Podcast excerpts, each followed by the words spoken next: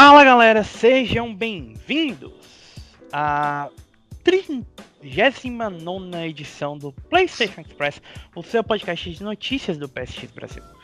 Eu sou o seu host, o Thiago, e eu não sei o que dizer nesse momento tão difícil em que nós completamos um ano da pandemia voltando a estaca zero praticamente, né? Então. Bom, amiguinhos, fiquem, se protejam, sem muitas piadinhas hoje, porque não acho que seja o momento mais adequado para as piadinhas. A gente vai fazer muita piadinha porque a gente quer distrair vocês nesse momento tão difícil, mas se protejam, continuem em casa. Fiquem em casa se puderem.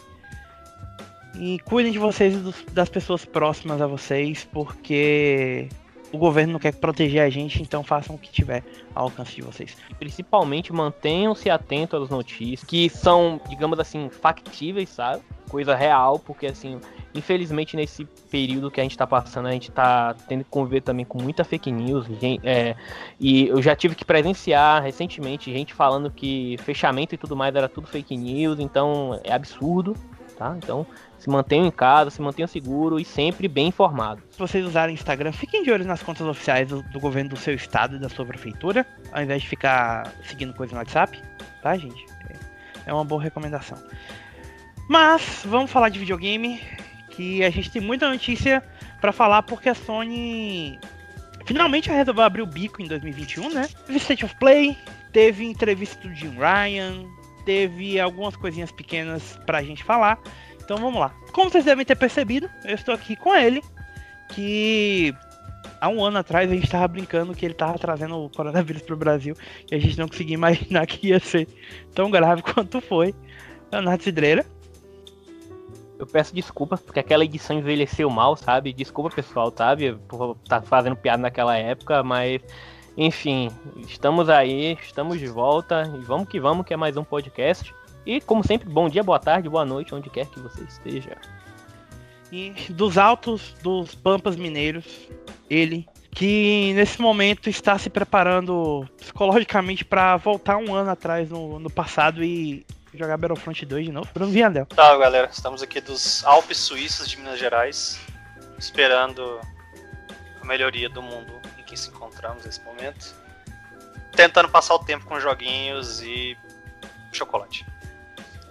Importante, importante. Videogames de chocolate é muito importante. Também é muito importante vocês seguirem a gente nas nossas redes sociais, no twitter.com.br ps3brasil, facebook.com.br ps3br, youtube.com.br playstation 3 brasil, twitch.tv barra PSX Brasil e no Instagram no PSX Brasil. Também sigam o podcast no Spotify, Apple Podcasts, é, Google Podcasts ou qualquer que seja o serviço de podcasts que vocês ouçam, é importante pra gente. Bom, pessoal, é, antes da gente falar da, do State of Play, vamos rebobinar um pouco para o começo da semana. Quando a gente acordou com o Ivan falando, pô, é praticamente um State of Play e eu e o Bruno sem entender nada do que estava acontecendo. Notícias bombando do quanto é canto. Sim. Que foi o fato de que o Jim Ryan resolveu aparentemente fazer uma entrevista coletiva com todo mundo. E a gente teve alguns anúncios bem importantes, né? Principalmente a da entrevista dele com a revista americana JQ Magazine e com a Famitsu. A primeira dessas informações é que o Play at Home vai voltar em 2020 e 2021 que foi, para quem não se lembra, o, a iniciativa PlayStation no ano passado, logo no começo da pandemia, em abril, que trouxe Journey e Uncharted The Nathan Drake Collection de graça para os jogadores PlayStation. E em 2021 vai trazer um outro jogo a partir do dia 1 de março, oferecendo Ratchet Clank de PS4 para os donos, para os jogadores de PS4 e obviamente PS5 também. O jogo foi lançado em 2016 e chega em um bom momento porque vai vai estar disponível para todos bem próximo ao lançamento de Ratchet Clank em uma outra dimensão. Eu sempre esqueço o nome do jogo em português. E é um jogo que eu acho que chega às mãos dos jogadores PlayStation com o selo PSX Plus barra PSX Brasil barra PSX PlayStation Express de qualidade e aprovação, né? Ótimo, ótimo remake. É, para quem nunca teve a oportunidade de aproveitar na época. Ah, já saiu na Plus, já, gente. Mas é uma oportunidade de você poder jogar se não pegou naquela época. Se você não pegou, se você pegou e não jogou, aproveite agora. Ótimo jogo. Então, tipo assim, usem agora para poder aproveitar o joguinho. Entra um pouco no universo de Ratchet ali. É, usa ele como porta de entrada mesmo, que seja. Muitas pessoas não jogaram muita coisa, não é tão das antigas de Ratchet. Tipo, eu mesmo já falei que eu joguei dois jogos só e esse é um deles. Vale a pena. Aproveita e vai de cabeça aí. E é uma platina bem tranquila ainda, se você é daqueles que procura sempre aumentar a sua coleção de troféus aí. Já tem então... um motivo para voltar nele, porque eu sei que eu não platinei. Tá, então é uma boa, sabe? Então é bem tranquilo, como o Bruno falou, um excelente ponto para começar a entrar na franquia. É um bom jogo e... seus filhos também. Exato. E com certeza aí é, é uma, um motivo aí pra Sony tá dando isso aí, é justamente para lembrar o pessoal do a Rift Apart, que é em outra dimensão, que vai sair em breve aí. Muito boa, de qualquer forma, muito boa iniciativa da Sony, tá? E quando tiver disponível, e no próximo podcast, a gente vai estar tá partir do dia. Na verdade, não. No dia que esse podcast for ao ar, o jogo já vai estar disponível, porque ele vai estar disponível dia 1 de março. Pronto. Então você que está escutando aí, corre na PlayStation Store, tem jogo AAA gratuito e exclusivo, tá? E melhor que sabe como é, né? Gratuito eu tomo até veneno, como eu sempre falo. Ô louco. Ô louco. Mas, mas enfim, vamos lá. É. É, um bom, é uma boa, sério. Joguem. Não é uma platina difícil, como já e o, e o Leon estavam discutindo. E, na minha opinião, um dos melhores exclusivos de PS4. Tipo, tá no mesmo patamar de Horizon, é, Ghost Tsushima, esse nível de jogo. Sabe? Detalhe é que quem fez nível. foi a Insomniac, né? Que é nada mais, nada menos que o, a, a, a, o estúdio que fez o nosso querido, querido Homem-Aranha, né? Sim, então, de fato, de fato. Bom, vamos então, lá. vamos lá. A próxima notícia que veio desse evento, ou melhor, dessa saraivada de notícias, foi a confirmação de que a Sony está trabalhando em um na próxima geração do PlayStation VR o, o, o headset não tem o nome oficial ainda. A gente não sabe se vai se chamar PlayStation VR 2, mas para efeitos práticos, provavelmente é como a gente vai chamar até um, o, o nome ser efetivado, né? Mas a Sony disse que ela já começou a trabalhar na próxima geração de VR exclusivamente pro PS5, tá? E que ele não vai sair em 2021. Só que eles já estão trabalhando nisso. Que a ideia é que seja um modelo de realidade virtual mais ergonômico, é, que tudo funcione com um fio só, para evitar toda o emaranhado de fios e dificuldade que é colocar o PlayStation VR hoje em dia para funcionar. E um novo controle de realidade virtual que vai incorporar os principais recursos encontrados no DualSense, focado principalmente na ergonomia. Então, é mais ou menos aquilo que qualquer um já esperaria de uma próxima geração de VR. Já haviam rumores de que a Sony estava trabalhando no PlayStation VR 2 e agora a gente tem a confirmação oficial. O que eu acho legal é, dessa confirmação aí, que a gente tá. dessa notícia, é primeiro, é, PSX Plus e Express acertando mais uma vez, né? A gente já tinha até mencionado que seria interessante. Eu, eu, tem menos de uns 3, 4 meses que a gente mencionou que seria muito da hora com aquela patente, lembra do controle do. Que saiu uma patente do, de um possível controle para um possível VR novo. Que era né? bem parecido com o do Vive, né? Exato. E naquela, naquela, na edição daquele negócio, eu, eu até mencionei que seria interessante eles, eles é, colocarem a tecnologia do DualSense, do feedback áptico, nesses controles, sabe? Seria da hora. E eles realmente estão fazendo. Então, assim, é um passo interessante. Agora, o que me deixa curioso é se eles estão fazendo um modelo mais revisado, questão de tipo atualização, e quem tem o um antigo só precisasse comprar o Move novo. Isso seria uma forma interessante de você não dividir a player base e manter o pessoal que já tem, sem, não vai sem obrigar todo mundo a comprar um, um modelo novo, né? Difícil. Eu ouvi muita galera reclamando já, cara, disso aí. É porque é o seguinte, o investimento da Sony no, no PSVR é algo que pelo jeito vai ficar. Só que a galera reclamando muito de que já não teve tanto apoio assim para poder justificar os investimentos até de consumidor com equipamento, desenvolvedoras para os primeiros jogos lá, e que agora tipo muita coisa vai mudar já de cara, sabe? Que talvez estão estão fazendo os investimentos errados e não sabem bem como vão como vão responder com isso depois. Esperava-se que tipo tivesse mais investimento só para software por enquanto ainda, para deixar meio que a plataforma engatar primeiro, que muita gente ainda tá reclamando, pelo que eu percebi Sabe depois. O que, sabe por que, eu, assim, o meu contraponto para isso é o seguinte. O primeiro, a primeira geração do PlayStation VR já saiu no final do, do, do ciclo de vida do PS4. E uma coisa, né? Já saiu um pouquinho detonada, porque é tipo assim, digamos, atrasada até com questão de tecnologia. Muito cabo, muita bagunça, sabe? Algo que tipo, poderia ter sido bem melhor quando foi anunciado ou planejado até.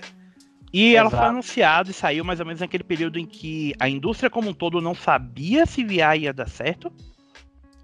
Porque as primeiras, os primeiros, as primeiras gerações de headsets, o primeiro HTC Vive, o primeiro óculos VR, eles saíram muito.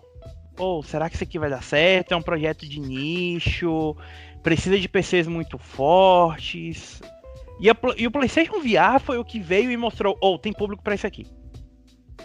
Você pode Exato. ver que. Só que ele só teve uma revisão, uma revisão bem pequena, enquanto o Oculus teve Oculus Quest, Oculus Quest Touch, Oculus Quest 2, é, toda uma, uma geração. O HTC Vive teve o HTC Vive Pro, teve o HTC Vive é, Cosmos, o Cosmos Pro. A gente tem o Steam VR já depois disso. Então, o PlayStation VR, por mais acessível que ele seja, ele ficou muito defasado. Exato. E me parece que lançar isso agora é meio que tipo a Sony falando, "Ô, a gente vai lançar isso aqui pra funcionar com o ecossistema do PS5 por 4 ou 5 anos. E agora sim a gente vai dar suporte de verdade, sabe? É, eu, tipo, a questão maior é sempre aqueles que já investiram lá desde o início, sabe? Sim. Tipo, vamos lá, o Leon pegou aí um dos primeiros modelos. Amigo meu pegou o primeiro modelo. O Não, cara não vai ter. No meu caso é tanto- revisado, viu? Não, então, tô dando exemplo, só animal. Ah, tá. grotesco. Então, tipo assim, às vezes a pessoa não vai querer investir. Como é que você vai fazer? Você vai abandonar o que você fez? Você vai vender aquilo que você, que você já adquiriu? Para quem? Quem que vai estar interessado nessa É. tecnologia? Mas, ela, obviamente, a gente, isso era algo esperado porque tinha que acontecer. Tem que ter essa evolução de alguma forma nisso aí. É aquela coisa tam- também, tipo, já era um headset que funcionava ao que 900p? Não, é 720p. O- 720, porque tudo tem que ser 60 FPS. Exato. Pois é, então, tipo, cara, é, é realmente um hardware hoje muito defasado. Sim. O, o- se eu não me engano, 1080p é só a versão que eu tenho que é revisada, tá? Que Tem a versão coisa ainda. né? Exato. E, e esse 1080 que eu tô falando é ainda dentro, é, a- é o output para televisão, ou seja, é Ativo. nativa 720. É. Olha. Eu lembro porque o Blood and Turf lá, eu lembro que, ah, vamos colocar suporte 900p nativo e tal. Então, tipo assim, foram casos e casos e casos extremos que tiveram melhora nisso aí. É até curioso você falar isso, porque o Blood and Truth, ele é tão bem otimizado que é um dos poucos jogos de VR que roda 120 FPS. Eu tava, tem, tem até naquela planilha lá que a gente, PS5 agora, né? no PS5, é. É. Então, Mas, tipo assim, o meu maior questionamento é só sobre isso aí, sabe? É, A evolução tem que ter. Eu imagino que quem pegou óculos e tudo mais aí ficou muito mais puto, porque o investimento foi muito maior durante muito tempo. E o, o Mas- óculos foi uma versão nova por, por ano, praticamente. É, então, tipo, se você pegar a próxima versão aí em 2022 que seja e querer ficar com ela por uns 4, 5 anos, tempo de vida do PS5 ou mais, é, vai ser só isso, de novo até, né? Porque o, o primeiro VR foi isso. Foi. A questão é que eu ainda acho, a gente viu, a gente comentou várias vezes que a, a gente teve talvez, não sei se foi pouco incentivo, ou pouco parte de software por parte da Sony. A gente teve Iron Man VR, a gente teve um outro jogo que se destacou durante todo esse período. Não foi uma enxurrada igual no PS4. Lógico que a Sony sabe onde ela vai destinar mais recurso, né? Mas talvez era a oportunidade de abrir mais pra indie, para outros terceiro, ou incentivar mais que essa galera traga mais conteúdo para essa plataforma.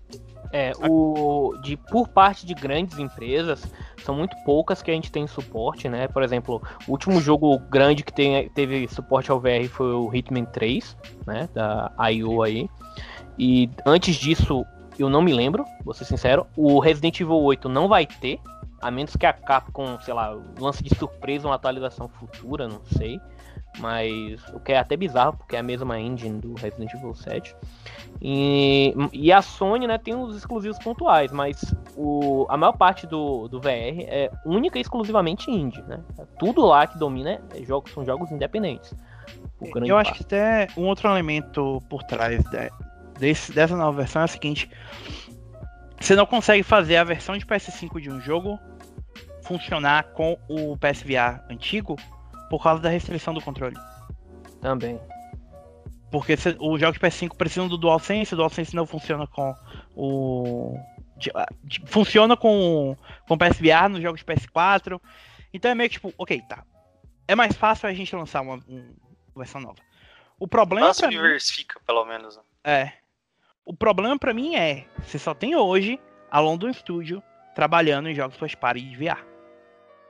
A Media Molecule deu suporte no Dreams. Eu acho que isso não vai mudar, tá? É, não vai, não. Mas, é, mas, a questão é que fica, tipo, eles fundaram aquela Malaysia Studio, sabe? Das Sim. duas, uma. Ou eles vão ter que investir mais no, no estúdio em Londres, pelo menos pra você ter mais de um jogo. É, ou tinha a Zobe agora lá no Japão Studios, é. simulação, né? Tipo assim, eles vão ter que colocar gente para fazer nem que seja third party, como foi o. Third party não, second party, quando foi o Iron Man VR lá. Sim. Fora isso, não vejo muito muita opção também, não. É o problema, a questão toda para mim mais é isso do que qualquer outra coisa. É, falando em estúdio da Sony que anda meio é, perdido, né? Ou que a gente esquece às vezes que existe. pra surpresa de absolutamente ninguém, a Polyphony não vai conseguir terminar Gran Turismo 7 dentro do prazo esperado. Uh, o jogo foi, foi adiado oficialmente GT7 para 2022 sem uma data precisa de quando. Não, e, 2022. Cara, incrível como eu fiquei abismado com isso, porque a gente tá em fevereiro, cara. E tipo, ó, não vai ter em 2021. Tá, mas a gente tá em fevereiro, mas não vai ter em 2021. Ai, caramba, hein, bicho. Pra um jogo que tava previsto pro começo de 2021. Sem empurrou ele pelo menos um ano. Console, cara. Bom, é, é isso. Aí na, entrev na entrevista do Jim Ryan com a JQ, ou melhor, é, um porta-voz da Sony disse na entrevista com a JQ que Gran Turismo 7 foi muito impactado pelos desafios de produção relacionados à Covid e, portanto, vai mudar de 2021 para 2022. Com a pandemia em curso, é uma situação dinâmica e mutante e alguns aspectos críticos da produção de jogos diminuíram nos últimos meses. Compartilharemos mais detalhes sobre a data de lançamento do GT7 quando for possível.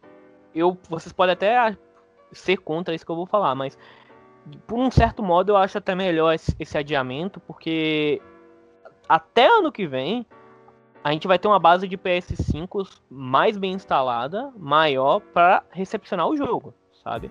Então eles podem podem estar tá lançando um jogo para obter até lucro, né? Sem ser sair esse prejuízo que é em começo de geração. Cara, pode até ser, mas você acaba, tipo, jogos dessa forma aí, é todo aquele lance que a gente já conversou uma vez. É jogos para você ter, ter biblioteca com um console que acabou de sair, cara. É. Seu, seu objetivo é esse, não é vender e tal a rodo. Eles já estão tendo lucro com esses jogos, para te falar a verdade. Tenho quase certeza que tiveram lucro com Miles Morales. É, eu acredito até que tiveram lucro com Demon Souls, apesar de não revelarem nada, cara. Porque não é um projeto muito caro de fazer, entendeu? Parte feita interna e tudo mais. E, tipo, eles sabem que isso aí é, ah, tem que ter console e tem que ter jogo, independente se vai ganhar ou perder dinheiro. Eu acho que é uma janela perdida isso aí, sinceramente. Pá, de alguma forma, esse jogo tinha que ter chegado em 2021 ainda. Eu repito, a gente, no início do ano, fevereiro, ó, não vai sair esse ano. Falei, caramba, hein? Simplesmente vai assim, ah, você quer, chupa dedo aí. Eu só quero lembrar também, né, que isso é, serve também pra gente é, como exemplo para não esperarmos alguns outros jogos que foram anunciados. E quando eu A falo. gente vai falar sobre isso daqui a pouco. Você já sabe ao que eu me refiro. A única coisa que eu penso sobre essa história é o seguinte: tem alguém na Sony que deve estar muito puto com a decisão de fechar a Evolution. Sim. Já não é de agora. né? Porque se tem um estúdio que é cada vez menos confiável é a Polyphony, cara. Tipo, os jogos dela não, são só, não é maravilhosos. uma questão mas... disso, cara. Ela tá simplesmente mantendo a franquia mais famosa dela atrasada. Não dá sequer um tipo de concorrência. Não dá um pior pra mim, que é uma, dá uma alternativa ao consumidor. Porque o consumidor não tem nada, cara. Tipo, não é igual, por exemplo, você tá no Xbox, você tem o Forza, você tem o Forza Horizon, você tem outra coisa ali, você tem algum jogo de corrida third party e tal. Aqui a gente depende exclusivamente de um third party. Você não tem mais nada. Nada, nada, nada pra, pra você poder satisfazer quem curte qualquer tipo de gênero de corrida. Só uma coisa. O- Quando o Gran Turismo 8, é, 7 for lançado em 2022, vai ser oficialmente o segundo maior, a segunda maior janela entre lançamentos da série, perdendo só pro espaço entre Gran Turismo 4 e Gran Turismo 5, o jogo É, isso colocando os principais, né? Tirando É. os prólogo, esporte. Sim. O não, não. Isso é entre o Sport e o 7. 2017 o esporte. É. Sim, mas daqui pra 2022 são 5 anos. Nenhum jogo da série vai demorou mais do que 4 anos, fora o espaço entre Gran, Gran Turismo 4 e Gran, e Gran Turismo 5. Que a Polyphony tanto faz, cara. Se a gente for puxar do Gran Turismo 6 pro 7, são 9 anos. Louco. Tá. Muita coisa. É muito tempo. Bom, um estúdio que não é tão enrolado é a Band. E a gente sabe o que, que ela tá fazendo, pelo menos por agora, e o que isso pode significar para o futuro do estúdio. Tá? É, novamente, nessa mesma entrevista, o Jim Ryan con- confirmou que Days Gone vai ser lançado para PC, inclusive agora no outono de 2021, ou seja, nos próximos meses. Inclusive, o jogo já tem página oficial na no Steam. E não só foi confirmado que o jogo vai sair para PC, como o Jim Ryan disse que outros jogos da Sony vão chegar na, no PC muito em breve. Esperado até depois do Horizon. Quando saiu o Horizon, a gente meio que já. E já mim, esperava isso, cara. É aquela de sempre. sim. Ah, esses jogos já alcançaram o pico de venda deles. Eles não vão vender mais consoles. Eles não vão vender mais PS4 ou muito menos PS5 agora. Então, quanto mais gente você conseguir inserir no- no universo PlayStation ali com esses jogos exclusivos, que sabe que um Days Gone 2 vai estar só no PlayStation, um Horizon 2 vai estar só no PlayStation por um longo tempo. É melhor pra, pra Sony. Pra mim, isso é a confirmação de que eles estão trabalhando Days Gone 2. Pode Também. ser. E que, vai ser, que deve ser anunciado em breve. Porque, ah, lembra da confusão toda de que, uau, Horizon vai sair pra PC em 2020? Uau, olha só, Horizon vai receber uma sequência em 2021. Sim. Quem diria, né? É, uma outra coisa é ter o Days Gone sendo trazido para o PC agora é, levanta a questão também, né, de quais o- possíveis jogos poderiam ir para o PC tranquilamente. E a gente pode observar jogos isso. mundo aberto, cara. Exato. Também, isso, a gente pode observar isso nos próprios jogos da PS Plus Collection, cara. Eu, agora que vocês falaram isso, é, seria uma boa a Sony lançar o Ratchet Clank também o, o- no PC. No- eu vejo completamente possível eles lançando esse jogo no PC. Esse eu já Ah, acho mais difícil. Esse eu já vejo um pouquinho mais difícil, cara. Tipo esse, Uncharted, por exemplo. São jogos que trazem próximo- muita identidade, sabe? Não é um jogo. Ó, não é falando mal de Horizon nem Days Gone, mas são jogos que têm uma cara mais ampla, mais genérico, por assim dizer. Nathan. Drake é muita cara de, de console, sabe? Por exemplo, Ratchet é muita cara de console. Posso cravar uma coisa? O próximo é Ghost of Tsushima. Possivelmente. É um que, Não duvido. que entra, que entra, apesar do, do personagem ter subido muito, o Jim. Só que entra nisso aí, sabe? É aquele que vende um, um universo de jogo e não que vende a cara de um console. Por exemplo, God of War você pode esquecer. Nunca vai sair, cara, acredito. A gente pode se provar errado depois, mas eu Cuidado, acho mais provável. Eu acho um Ghost of Tsushima mais provável do que um The Last of Us, ou um God of War, ou um Uncharted. Concordo. Eu, eu acho que jogos igual The Last of Us, Uncharted, God of War principalmente, cara, eu acho que é tem um poder de personagem de presença imenso que você não, não, leva isso fácil pro PC e perde essa marca. No, pra não dizer que eu não vejo Uncharted, eu vejo a Nathan Drake Collection um dia talvez saindo. Nossa, já deveria ter saído se fosse, cara. Não Sabe? Tipo, não, é porque fala assim, se eles forem é, lançar uma outra série da Sony que provavelmente vai chegar no PC, MLB The Show. Pode ser. Boa. Já mais agora que vai estar aberto. Exato. Então. Apesar de que no PC não é nem um pouco forte, né, em vendas e tudo. Lá Isso, fora, é, esporte mas... não é tão popular no PC. É, mesmo é FIFA no PC é um negócio bem complicado, cara. Uma coisa que eu acho que ninguém reclama, apesar de também já ter sido dito aqui no podcast com a colaboração da Sony com a Koei, é, ninguém reclamou quando o Nioh foi pro PC, sabe? Que sa saiu originalmente exclusivo do PS4 e foi pro PC. Um ninguém reclamou quando. Né? O 2, mesma coisa agora. E vendeu bem Agora, outra... nas, no PS4 do mesmo jeito. E outra, o Nier, o Autômata, ele também surgiu, surgiu, como exclusivo de PlayStation 4. Eu não sei se vocês lembram, né? Teve a mesma Sim. coisa. Então, oh, assim. Daqui um mês, Final Fantasy VII deve estar sendo anunciado para Xbox. Rapaz, eu achei até que já teria sido anunciado, hein? Mais é um. porque eu acho que era um ano o, a exclusividade. É um ano. Falar, né? É. é. Então, tipo, foi um dos jogos mais vendidos do ano passado no PS4. Então, eu acho que não, não vai atrapalhar. Bom, já que a gente tá falando exclusivo, vamos falar então da, de outra coisa que o Jim Ryan comentou, que foi relacionado a God of War Ragnarok e Horizon Forbidden West. É, mais especificamente as, as, datas de lançamento. É, quando o Ryan estava comentando sobre os exclusivos de PS5, ele disse que Horizon Forbidden West, que também vai ser para PS4, inclusive, é, será, será lançado no segundo semestre de 2021. Óbvio, pode ser que o jogo acabe sendo adiado, mas a previsão hoje é que o jogo saia no segundo semestre de 2021. Provavelmente naquela mesma janela de lançamento ali que a gente viu uh, o Spider-Man mais Morales saindo. É, isso para mim é um pouco notório porque a Sony parecia um pouco reticente de lançar jogos nesse período do ano.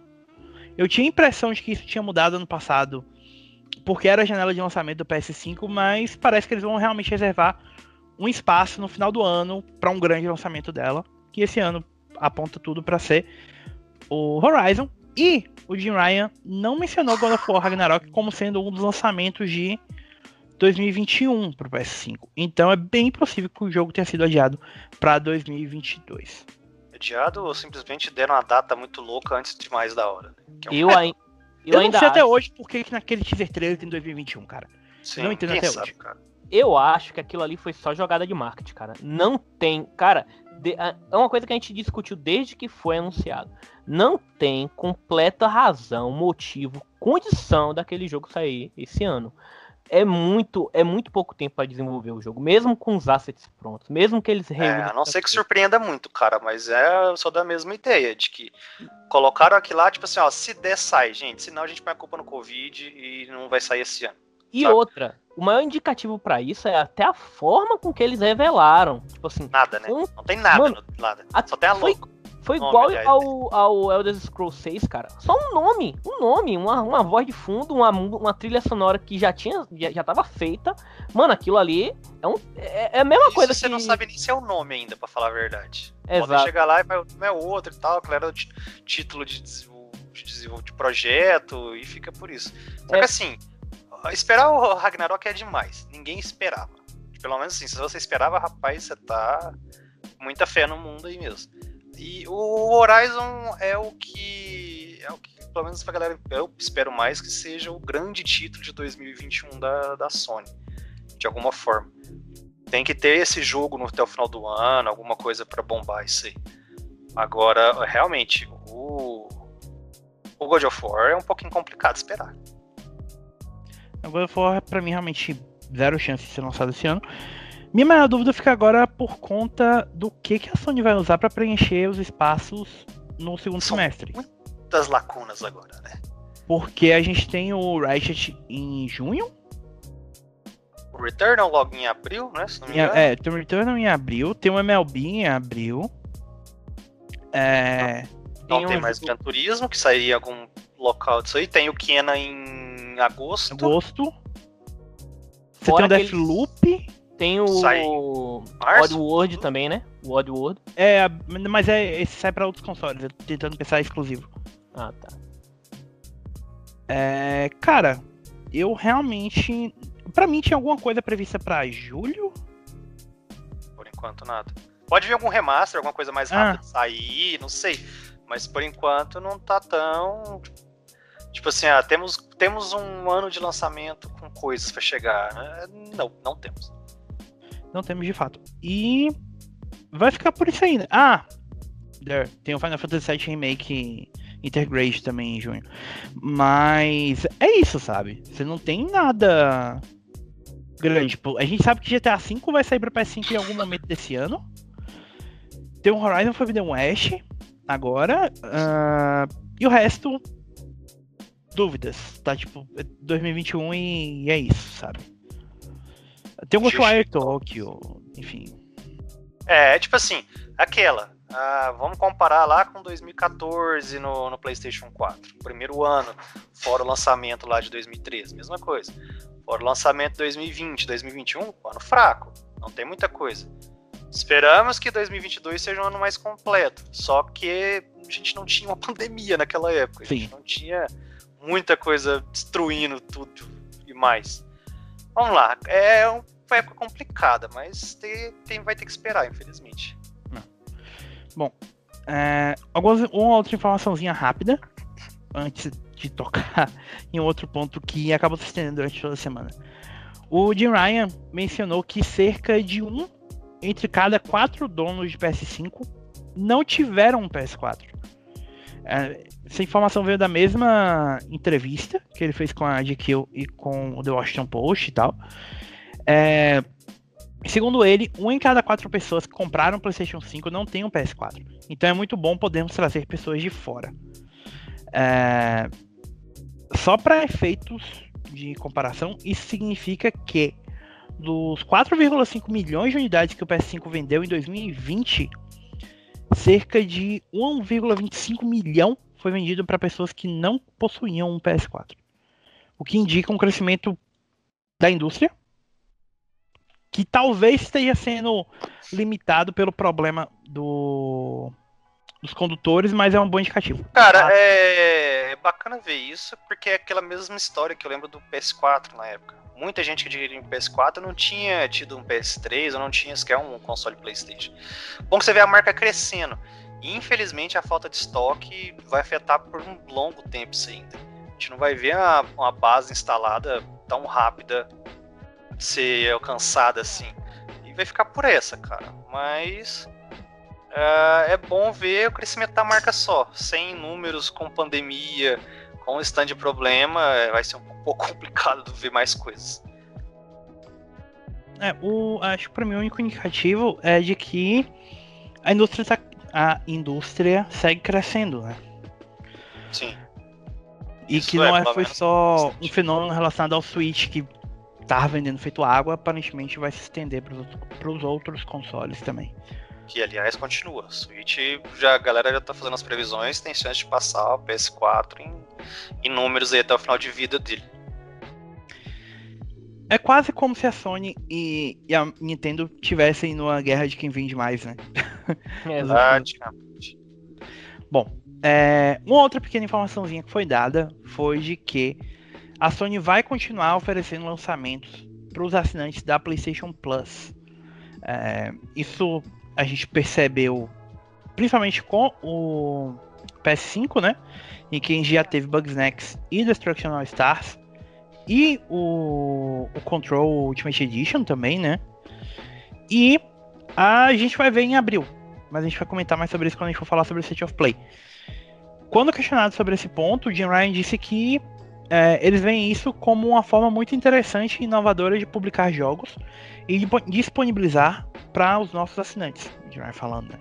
Funciona para nós como, como editores e sabemos que os assinantes da PlayStation Plus ador- adoram isso.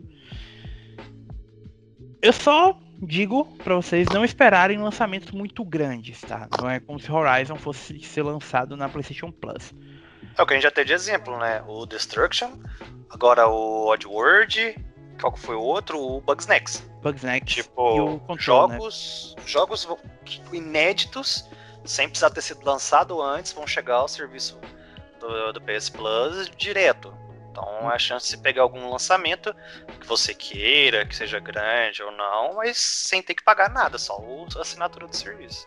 É bom ficar de olho nesses jogos independentes que eles anunciaram nas conferências, como o próprio Solar Ash aí que a gente viu do pessoal do Hyper Light Drifter lá, entre outros títulos, né, que a gente viu naquele review do PS5, vocês lembram? Né? Sabe que eu- um que eu acho Aham. que chega? Aquele do gato, cara.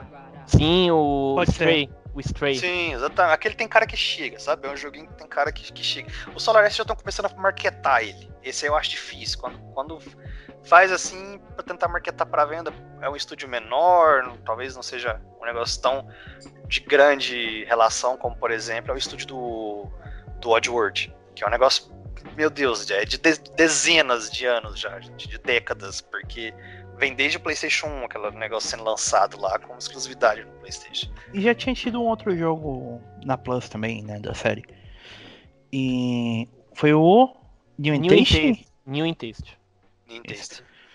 Bom, é só uma uma pequena aposta que a gente pode, tipo, provavelmente o próximo lançamento vai ser em junho, né? O próximo jogo da Plus PS5.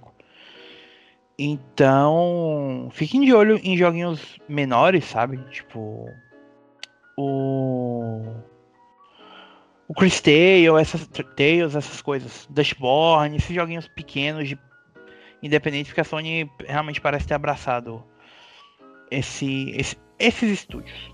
É, é uma chance boa da Sony de, de começar a abraçar esses desenvolvedores menores e começar a criar portfólio a partir delas. Tá Sim. escasso, tá difícil produzir, tá difícil vender, mas a gente consegue aí ainda assim ter esses, esses estúdios, esses trabalhos menores sendo entregues aí para quem é assinante. E ficar de olho em estúdios promissores ao mesmo tempo, né, para possíveis aquisições no futuro.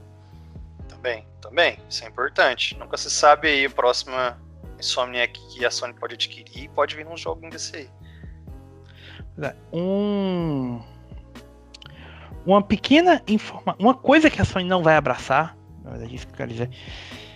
Aparentemente é o próprio estúdio japonês dela, né? Bom, eu acho que ela teve um pouco de paciência até demais, talvez. Vamos lá. É uma história em três atos, tá? A primeira delas é que a última informação que veio da entrevista de Ryan com as, com as revistas veio de um questionamento da Famitsu, em- na qual ele falou sobre a Japan Studio, né? Quando foi quando ela foi questionada sobre novos títulos do estúdio, o Ryan disse que ele não podia comentar em nada, nada no momento, mas que a Astros Playroom da Tinha Sub foi verdadeiramente notável e que ele vai ter mais a dizer sobre isso em uma data posterior.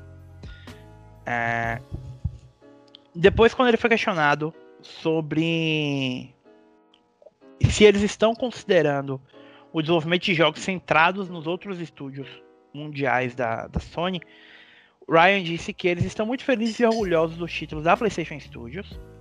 Alguns já foram anunciados e outros aguardam anúncio no futuro. Além disso, a Sony Interactive Entertainment tem fortes laços com publishers japoneses. Portanto, daqui para frente, eles gostariam de continuar a fortalecer essa cooperação e desenvolver títulos feitos no Japão para fãs de PlayStation em todo o mundo.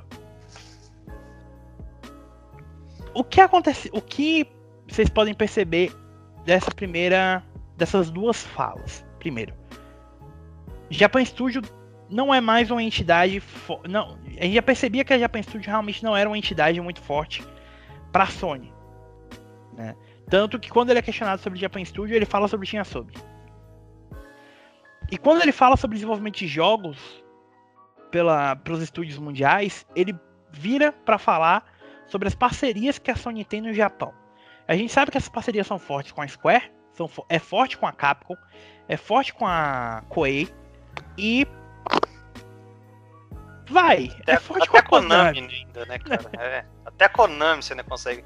A questão maior é porque, porque já não é de agora. ah, vamos dizer, decadência não é uma palavra muito forte, talvez, pra situação, mas da, da Japan Studio, cara. O que que eles fizeram de relevante na última década que fala assim, ó, esse aqui coloca o nome dos caras lá em cima. Porque Gravity Rush, é, NEC, jogo da geração, apesar de tudo.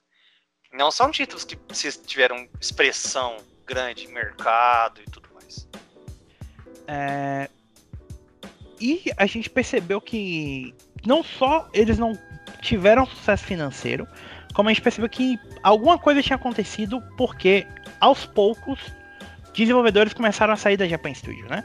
O criador de Gravity Rush, que era o criador também de, de, de Siren, esqueci o nome dele agora. Leon? Foi muito Ueda Eu lá me atrás. esqueci. É, é, eu me esqueci também. É, tu fala Siren, eu falo Siren. É a mesma coisa.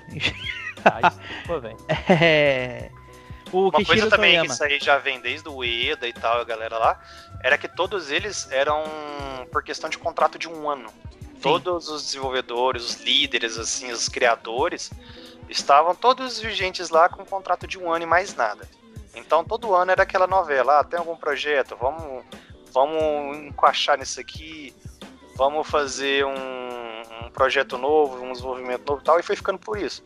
Tipo, ah, não que a galera perde a fé na, na, na estabilidade e tudo mais. Mas não é a mesma coisa de antes. É, Então acaba cansando ou desgastando, não tendo muito mais o que fazer depois disso.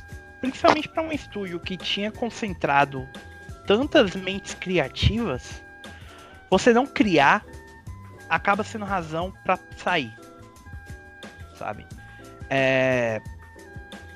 Isso chegou ao ápice, pelo menos assim, no em fóruns, no Twitter e tal, porque a gente teve um anúncio nessa semana de que o Masaki Yamagiwa, produtor de Bloodborne, também estava deixando a Japan Studio.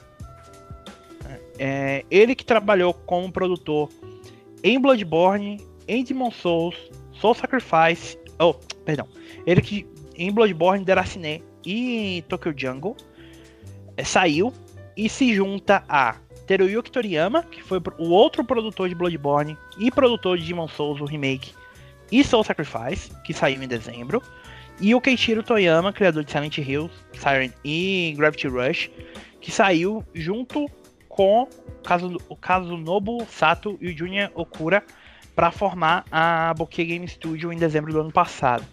Então são nomes grandes que deixaram o estúdio. Isso mu- levou muita gente a acreditar que é, Bloodborne estava morto, que nunca mais vai ter Bloodborne, que o Japan Studio também estava morto. E assim, uma duas coisas, tá? Primeiro, não é a Japan Studio que vai ser a chave fundamental para um Bloodborne 2. É se a From Software quer fazer ou não. Concordo. Ou se eles têm coragem de colocar o projeto nas mãos do da Bluepoint. Fora isso, não é o produtor ter saído que vai impedir. A, a gente vê o quanto tem rotatividade no- na, na Sony. A gente vê gente saindo e voltando da Sony o tempo todo. E isso não afeta tão diretamente a qualidade dos jogos. Então, eu, eu acalmaria um pouco o coração relacionado a Bloodborne. O que pra mim é mais notório é a confirmação posterior de que a Japan Studios está sendo reorganizada e que o estúdio inteiro vai ser centrado agora no Team Asobi. Provavelmente dando a indicação de que o sucesso do Astro's Playroom e do Astro Rescue Mission estão fazendo com que a Sony transforme o Team Asobi e o Japan Studio como um estúdio focado em desenvolver esses jogos, ao invés de ser um estúdio de suporte, que foi o papel que ela desenvolveu durante muito tempo. É, levando em consideração que eles estão mandando sucessos, eu não vejo outro motivo que senão fazer isso. Concordo. Eu acho a decisão até mais certa, cara. Justifica mais o time, a equipe. É, cria a partir disso agora, porque você precisa começar a ter uma identificação com o estúdio que se perdeu com o tempo. E, tipo, não só Astrobot, mas pode vir coisa mais disso aí. Ou começar a trazer outras franquias que ficaram para trás e não tiveram oportunidade. mas é coisa com o tempo. A questão é que precisava já. O Japan Studio já tinha tido uma, uma queda muito notável nos últimos anos. É, a, eu sei que muita gente ficou pegando no fato de que ah, a Sony tá abandonando o Japão, tá abandonando o Japão. Mas, tipo, o, o Japan Studios não fazia nada próprio praticamente desde 2013, sabe? O Puppeteer foi o último grande jogo exclusivamente feito pelo Japan Studio. Bom jogo, por sinal. Muito bom jogo. Entendeu? Tipo, sim, é um ótimo jogo. Mas o resto era o Project Siren, que hoje não existe mais, que foi quem fez o Gravity Rush, e o Tinha Sob. Se eles estão tirando a galera que dava suporte para trabalhar diretamente no Tinha Sob, isso pra mim é muito mais um bom indicativo do que eles querem fazer do que que a Sony tá abandonando a Japan Studio, sabe? É, e outra que essas, essas e tudo mais sempre aconteceram. Vamos organizar, vamos ajustar a casa aqui. Eventualmente é necessário. Não é por isso que os estúdios acabaram também. Vamos seguir em frente então, porque a gente tem algumas notícias pequenas para matar antes de ir pra State of Play, tá? A primeira delas é que Tony Hawk's Pro Skater 1 e 2 vai ser lançado oficialmente para PS5. É, foi confirmado através de um post no PlayStation Blog. O jogo chega no dia 26 de março os jogadores que é, tiverem a versão Deluxe Digital Deluxe no PS4 ou no Xbox One vão poder fazer o upgrade sem custo nenhum adicional. Mas quem só possui a versão padrão do jogo vai ter que desembolsar uma pequena quantia para fazer o upgrade para a chamada Cross Gen Deluxe Bundle para poder adquirir o jogo. Eu é... não. Parabéns, Activision. Ai, sabe que isso me lembra, cara? Sempre, bicho, sempre vai me lembrar Season Pass. Compre seu Season Pass. Compre seu, seu Season Pass, não, caramba, Online Pass. Online Pass. Pague, Sabe... pague 10 dólares pro seu Online Pass. Sabe o que é pior? É que no último podcast a gente elogiou pra caramba a postura da Activision trazendo de volta esses jogos e tudo mais, single player. E aí ela vem e manda uma dessa, velho. Lembrando que a, que a Activision não tá cobrando pelo upgrade do Crash 4, tá? É, tem esse detalhe também. Tipo, não faz sentido a mesma a, o mesmo, mesmo publisher ter políticas tão diferentes para upgrade, sabe? Ah, assim, a gente também não sabe ainda qual vai ser o custo desse upgrade, porque eu acho que não está disponível ainda na na PlayStation Store separado, mas a diferença entre o jogo padrão e o Cross Bundle é de 30 reais. Fiquem de olho nisso se vocês têm interesse de jogar. E eu joguei um pouco dele, eu tenho o, o jogo. O jogo, inclusive, alcançou a marca de um milhão de cópias vendidas. Eu joguei um pouco dele no PS4 e é um bom jogo. Eu não. Só que eu não joguei o suficiente para dar opiniões definitivas sobre ele. A gente não pode defender nenhuma empresa mesmo. É, não. Não, inclusive, isso é outro ponto que a gente vai precisar falar, porque eu tenho muita coisa pra falar sobre Square Enix essa semana. Outra empresa que a gente não pode defender é a EA, que a gente teve a, a informação oficial essa semana de que a EA cancelou o reboot barra redesign barra o que é que vocês queiram chamar de Anthem, intitulado Anthem Next. Uh, foi oficialmente cancelado, não vai mais acontecer depois de um ano em pré-produção. Uh, o Christian Daly, produtor executivo da BioWare Austin, né, postou uma mensagem no site oficial da BioWare falando que o projeto foi vai ser engavetado. É, para que o estúdio possa focar na no que realmente vai redimir eles, né? Que é o próximo Dragon Age e o próximo Mass Effect. O que se espera, né? É. É assim, né? É o que a gente espera. Cara, é, é isso é complicado. Eu eu sempre curti a proposta do Ender, mas nunca foi um negócio completo, sabe? Sempre faltou alguma coisa é, teve muito problema. E, tipo, era esperado isso acontecer. Nunca teve muito público, nunca, sei lá, imagina se fosse com Destiny, por exemplo. Olha, vamos ter que refazer Destiny inteiro. Era mais fácil acontecer. E não é qualquer empresa que banca isso, como Square bancou Final Fantasy XIV. É, que mais que a gente teve aí de exemplo? E a Square, eles bancaram porque, tipo, eles sabiam que eles iam recuperar aquilo com assinatura. Né? o para mim o mais chocante realmente é o a Band ter bancado o, a reconstrução do, do Dash com o Take Mas o Dash fez sucesso de cara, cara. É porque vendeu, né? É porque já vendeu de cara. E tinha sucesso, tinha público, é. a galera esperava. Eles já tinham duas DLC menor prontas já para lançar. Não foi um desastre. O Enter não tinha nada, cara. Eles precisavam aparecer com um negócio do novo e atrair a galera de novo. Era a mesma coisa de relançar. não era uma tragédia também. Não, mas o Wildlands não, né? Não, o, Cid, o Cid, o Cid. Eu falei Wildlands pensando no Cid. Cid? O Rainbow Six Siege. Ah, o Siege. É, o Siege é outra história, eu acho até negócio totalmente diferente. Mas eu acho que o Enter precisava de muito mais do que só Sim. investimento. Tinha que relançar um jogo, tinha que angariar a pessoa de volta. Ficou muito queimado, hatezinho de YouTube, de internet. Ah, é jogo morto, jogo lixo, ninguém joga, sei lá o que, isso aí. A galera começou a comprar essas ideias idiotas e ficou por isso. Então eu acho assim. Talvez só tenha sobrevivido porque era um jogo PVP, né? Não era tanto fácil, assim, Mas não é fácil de fazer. comprar, cara. Você pode ir lá juntar uma galerinha, jogar um negócio no final de semana gratuito lá e depois comprar depois. Você tinha essas oportunidades. Anthem não. Entendeu? O Anthem não. Era um negócio que você tinha que comprar a ideia dos caras de novo. E, tipo assim, por mais que eu quisesse ver o negócio pronto, funcionando e tal, era muito difícil fazer aquilo lá ir pra frente. Chegar a um ponto onde era realmente mais fácil é, não sei, cara. Simplesmente ter matado lá antes, sequer ter prometido o Antenext. E deixa a BioWare fazer o que ela tem que fazer. Manda ela fazer Mass Effect, Dragon Age. Só que assim, apesar de tudo, eu acho que as cobranças, talvez, em cima do próximo Dragon Age, é, sejam um pouco mais além do que eles talvez esperem. A BioWare perdeu muita gente. A BioWare ficou com um nome aí fraco sei lá, vamos colocar, tirando Inquisition, tudo que ela lançou depois disso, cara, ah, não tem o selo Bioware lá. Então, Andromeda, Anthem, o que mais que eles lançaram? Foi só isso, né? Só, só isso. Só isso. Tá. Não foi o suficiente para enfiar os caras na lama. É. Acabar, tirar nome da galera que tava lá. E outra, é, já linkando com alguma notícia já deve dar aí, o próximo. O próximo Dragon Age teve todo qualquer componente multiplayer retirado.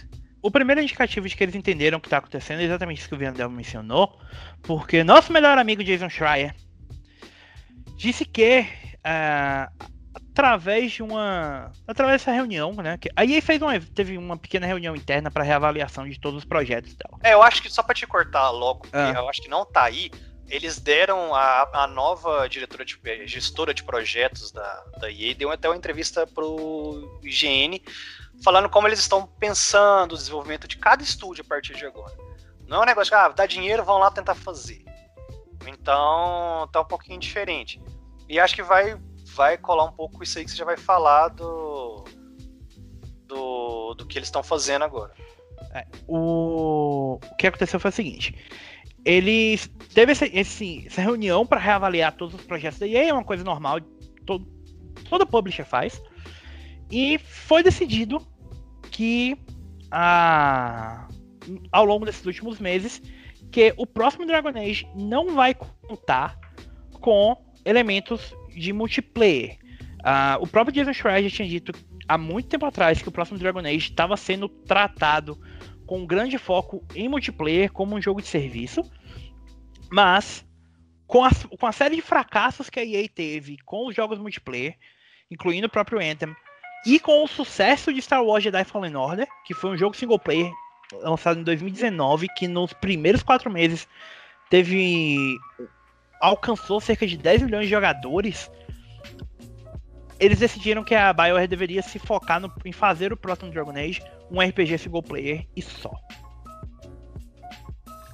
Cara, uma coisa muito boa disso, a gente já teve a notícia no passado, acho que a gente comentou, a respeito do orçamento que a BioWare teve para fazer o Andromeda. Tá, Pensa num uma, jogo. Ah, só uma coisinha que eu queria acrescentar. É, segundo o Schreier, é, isso se deu porque eles perceberam que os títulos single player ainda podem ser lucrativos Nossa. e que a, e que a BioWare, tradicionalmente conhecida por seus jogos de RPG single player, talvez seja melhor se retornar às suas raízes. Nossa! Cara de pau. Cara de Puta pau. que eu pariu, né? Como se a Sony não tivesse mostrando isso aí há anos e anos aí. Não, o pior de tudo é que você tem, tipo, a própria EA tem jogos como a Way Out, que é um jogo single player, co couch co-op, que, que vendeu bem, tá entendendo? E ela trata como se fosse a coisa mais difícil do mundo de se fazer, velho. É Eu queria ressaltar que essa decisão é do mesmo Andrew Wilson, que quatro anos atrás falou que jogos single player estavam mortos, tá? Cara, é, é, é, tipo, os caras que têm umas cabeças tão idiota, eles têm jogos multiplayer tão fortes aí com essas coisas, Battlefield e tudo mais, que eles sabem que vendem. Esses jogos não vendem pelo single player. Eles sabem o que que vende pelo multiplayer e o que que, o que, que não vende. E fica nessa lorota, sabe? Só que assim, eles precisam aprender realmente a estudar os projetos e tudo mais. Eu falo porque o exemplo do Andrômeda lá foram fazer um. Foram fazer um. Um jogo de exploração que se passa noutra galáxia que deveria dar uma visão de algo totalmente novo e sei lá o que. Você simplesmente não vê nada de novo no jogo. Você não tem a, a experiência de estar tá explorando, sabe? Você tem duas raças, umas relíquias meia boca e é só isso, cara. Então, tipo, por mais que ela quer deixar a BioWare fazer o que ela faz, ela também tem que saber no que, que ela pode fazer, né? Vamos lá, vai lá e faz o que você sabe fazer, mas eu te dou dois picolé e um suco de caju. Aí não dá, jogo. E seis meses para fazer. É, bom. Se vira. História também. Não é toda vez que eles vão achar um Dragon Age 2 aí, fácil desse jeito. Ai, ai. Bom, é... o contrário da paciência da EA. Ah, não, minto. Só para encerrar o assunto EA, tá, gente? Uh, nesse mesma, nessa mesma reunião que cancelou o Anthem, a gente teve o cancelamento de um outro projeto que só tinha sido mencionado bem por alto. Que foi o intitulado Projeto Gaia, da EA Motive, que eles iam trabalhando no projeto há seis anos. Sabe lá o que é isso? Ninguém sabe o que, que é. A gente só sabe que a EA tinha mencionado no, durante a EA Play do ano passado, em um pequeno no, em um trailer falando sobre os projetos futuros dela, que o Gaia era um novo jogo altamente ambicioso e inovador que coloca o poder e criatividade nas mãos do jogador. Bom, Ninguém sabe o que é isso. Nada vai ser disso mesmo. É. Foi cancelado. Aparentemente o jogo tava com um me, me interrompam se vocês já ouviram isso. Um processo de desenvolvimento muito turbulento e passou por pelo menos uma grande reinicialização, o que pode ter sido um fator por trás do seu fim. Uau! Isso me parece algo tão comum na EA. Tão comum. Uh, a sorte é que a Motive pelo menos é um estúdio que vem muito bem, né? Inclusive eles tiveram o lançamento do Star Wars Squadrons no final do ano passado e que foi muito bem tão bem a ponto da EA já ter considerado que ela teve o máximo de lucro que poderia ter com Squadrons e anunciou que o jogo vai ser incluso agora em março no EA Play, junto com o Madden NFL 2021, que vai estar disponível a partir do dia 2 de março, e o NHL 2021, que chega em abril, provavelmente para coincidir com os playoffs da NHL. Bom, vai continuar enriquecendo o catálogo dela de toda forma. Né? Ganhou dinheiro, deu certo, cria catálogo e bola para frente. Só que realmente, a EA precisa de começar a repensar seus planejamentos e tudo mais. Espero que agora dão indícios disso. Não sei até quando que isso vai mostrar resultado. Mas é urgente. Estão correndo risco de ficar um desastre aí, reconhecido só pelo que dá certo, e mais de um milhão de coisa enterrada que nunca vai dar certo. Até porque, né, não se pode lançar um Rocket Arena por ano, né? É, vão lançar outro. Né? Eles vão lançar outro. Vão lançar outro já. É. Uh, só, e uma última coisa sobre a EA. Uh, ah, se você possui FIFA 19 ou FIFA 20 na sua conta da, da, do PS4, sua conta na PlayStation Store, e é assinante da PlayStation Plus, você pode adquirir o FIFA 21 na edição padrão por 53 reais. Tá? É, é uma promoção por tempo limitado. Você precisa acessar o menu principal dentro do FIFA 19 ou FIFA 20 para fazer essa compra. Mas se você tem interesse aí de economizar basicamente 100 reais no e fazer o upgrade para a edição mais recente do jogo, fica aí a nossa dica para vocês. Bom, amiguinhos, Elden Ring Ah, esquece essa merda aí, Surto porra. coletivo da indústria de games do. Esquece essa merda aí, mano. Na moral, deixa essa porra morrer. Esquece, não existe. É... Não, não, não, não, não, não, vamos, vamos falar de Elden Ring. A galera gosta de falar dessa Vamos lá. Meu Deus. Bom, a gente não tem nada pra falar sobre Elden Ring, porque ninguém sabe nada sobre Elden Ring. Mas, segundo o Jeff Grubb, que não é mencionado nesse podcast há algum tempo, é, mas que costuma acertar nas coisas que, que ele fala, é, comentando no podcast Games Beat Decides, que uma das fontes dele confirmou que informações sobre Elden Ring poderão ser divulgadas no final de março ou no começo de abril. É, mas ele disse, que ele disse que não tem certeza, né? Porque afinal de contas está tudo meio confuso, né? por causa da pandemia. Mas que ele garante que os fãs não vão ter que esperar muito. É, essa informação foi confirmada por um outro membro da, do Games Beat, Mike, que disse que ele também acredita que informações vão ser dadas muito em breves e que não tem qualquer chance de passarmos pela E3 de 2021 sem ver Elden Ring. Quando eu digo E3, é o período de E3, tá, gente? Sim, é junho. É porque tecnicamente a gente vai ter E3 esse ano, né? É, Mas vai. meio cedo ainda pra mim poder aceitar essas informações. Mas fica aí a informação pra vocês. Vocês esperam alguma coisa de Elden Ring a essa altura do campeonato? Cara, vamos lá. Quando é que foi anunciado? 2019, não é? 2019.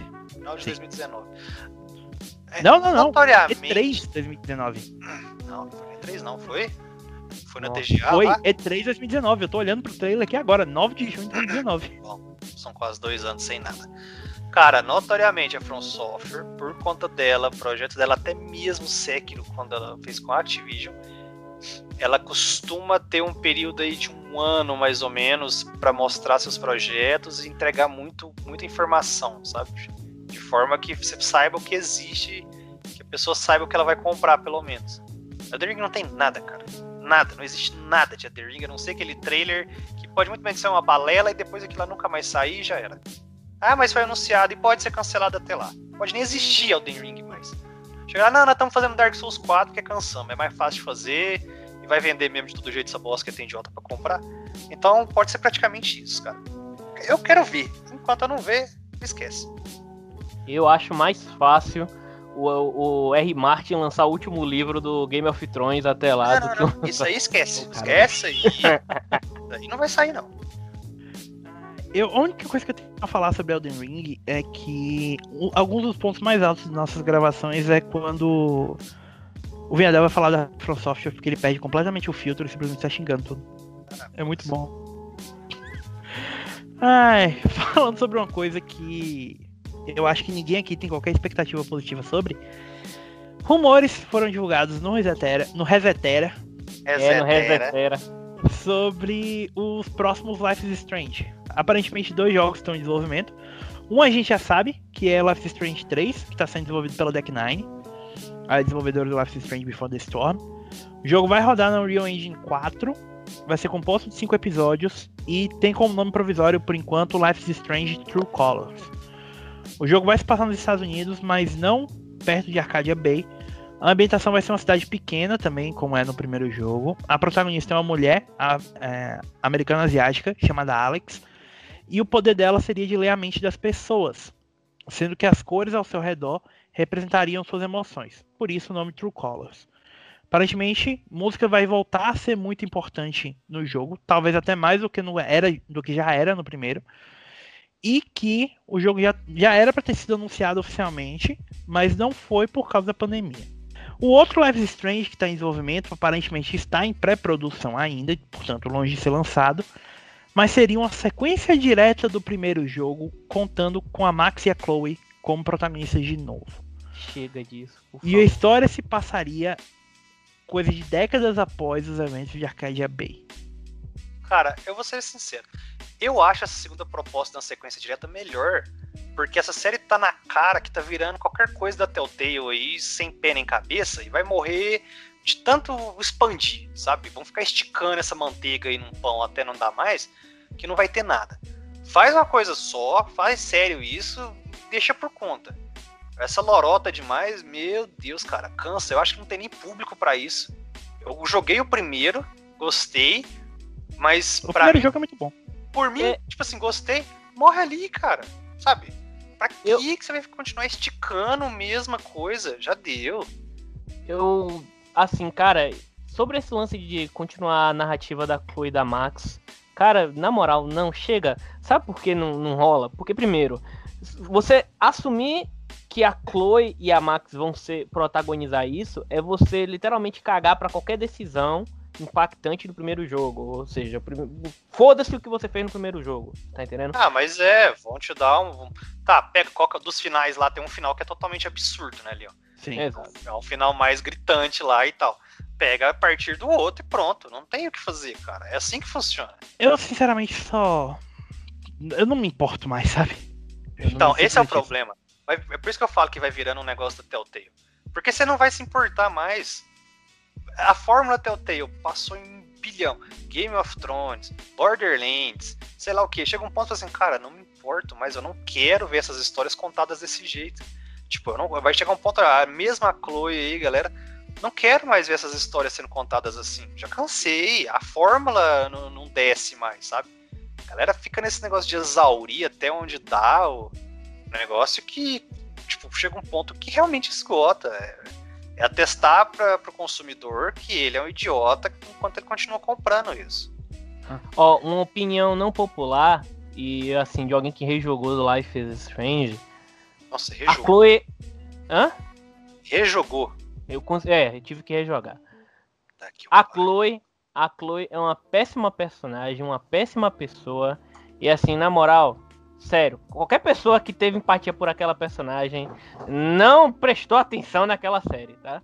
Então, na moral, rejogue novamente e vejam que aquela personagem merecia o fim que teve. Obrigado. Credo, Quanta Tá quanta Aí marca, é. Ô, louco. Bom. Na verdade, sim, eu, eu, eu questiono rejogou porque eu acho que é um negócio muito de experiência. Sim. Eu acho que ele te dá uma experiência, você tem que ficar com aquela. E você não é- ficar indo atrás pra, ah, eu quero um ponto de vista diferente. Cara, eu não sei nem se é o tipo do jogo. Cara, Elise não é. Sei lá. Caramba, esqueci. Eu tava com. Não é Journey, sabe? Que toda vez que você rejogar, você vai ter uma experiência diferente. É que você vai puxar de dentro de você até uma experiência. Você vai Sim. encontrar algo que você. Toda vez que você joga, você vai ter uma percepção diferente. Eu acredito que não é isso. Eu acredito que, tipo assim, quando você joga uma vez, você pegou a experiência, principalmente que é a experiência que eles querem te dar, apesar das, das escolhas e decisão, tudo, e fica por isso. Só que, eu, sei lá, minha opinião é a mesma, cara.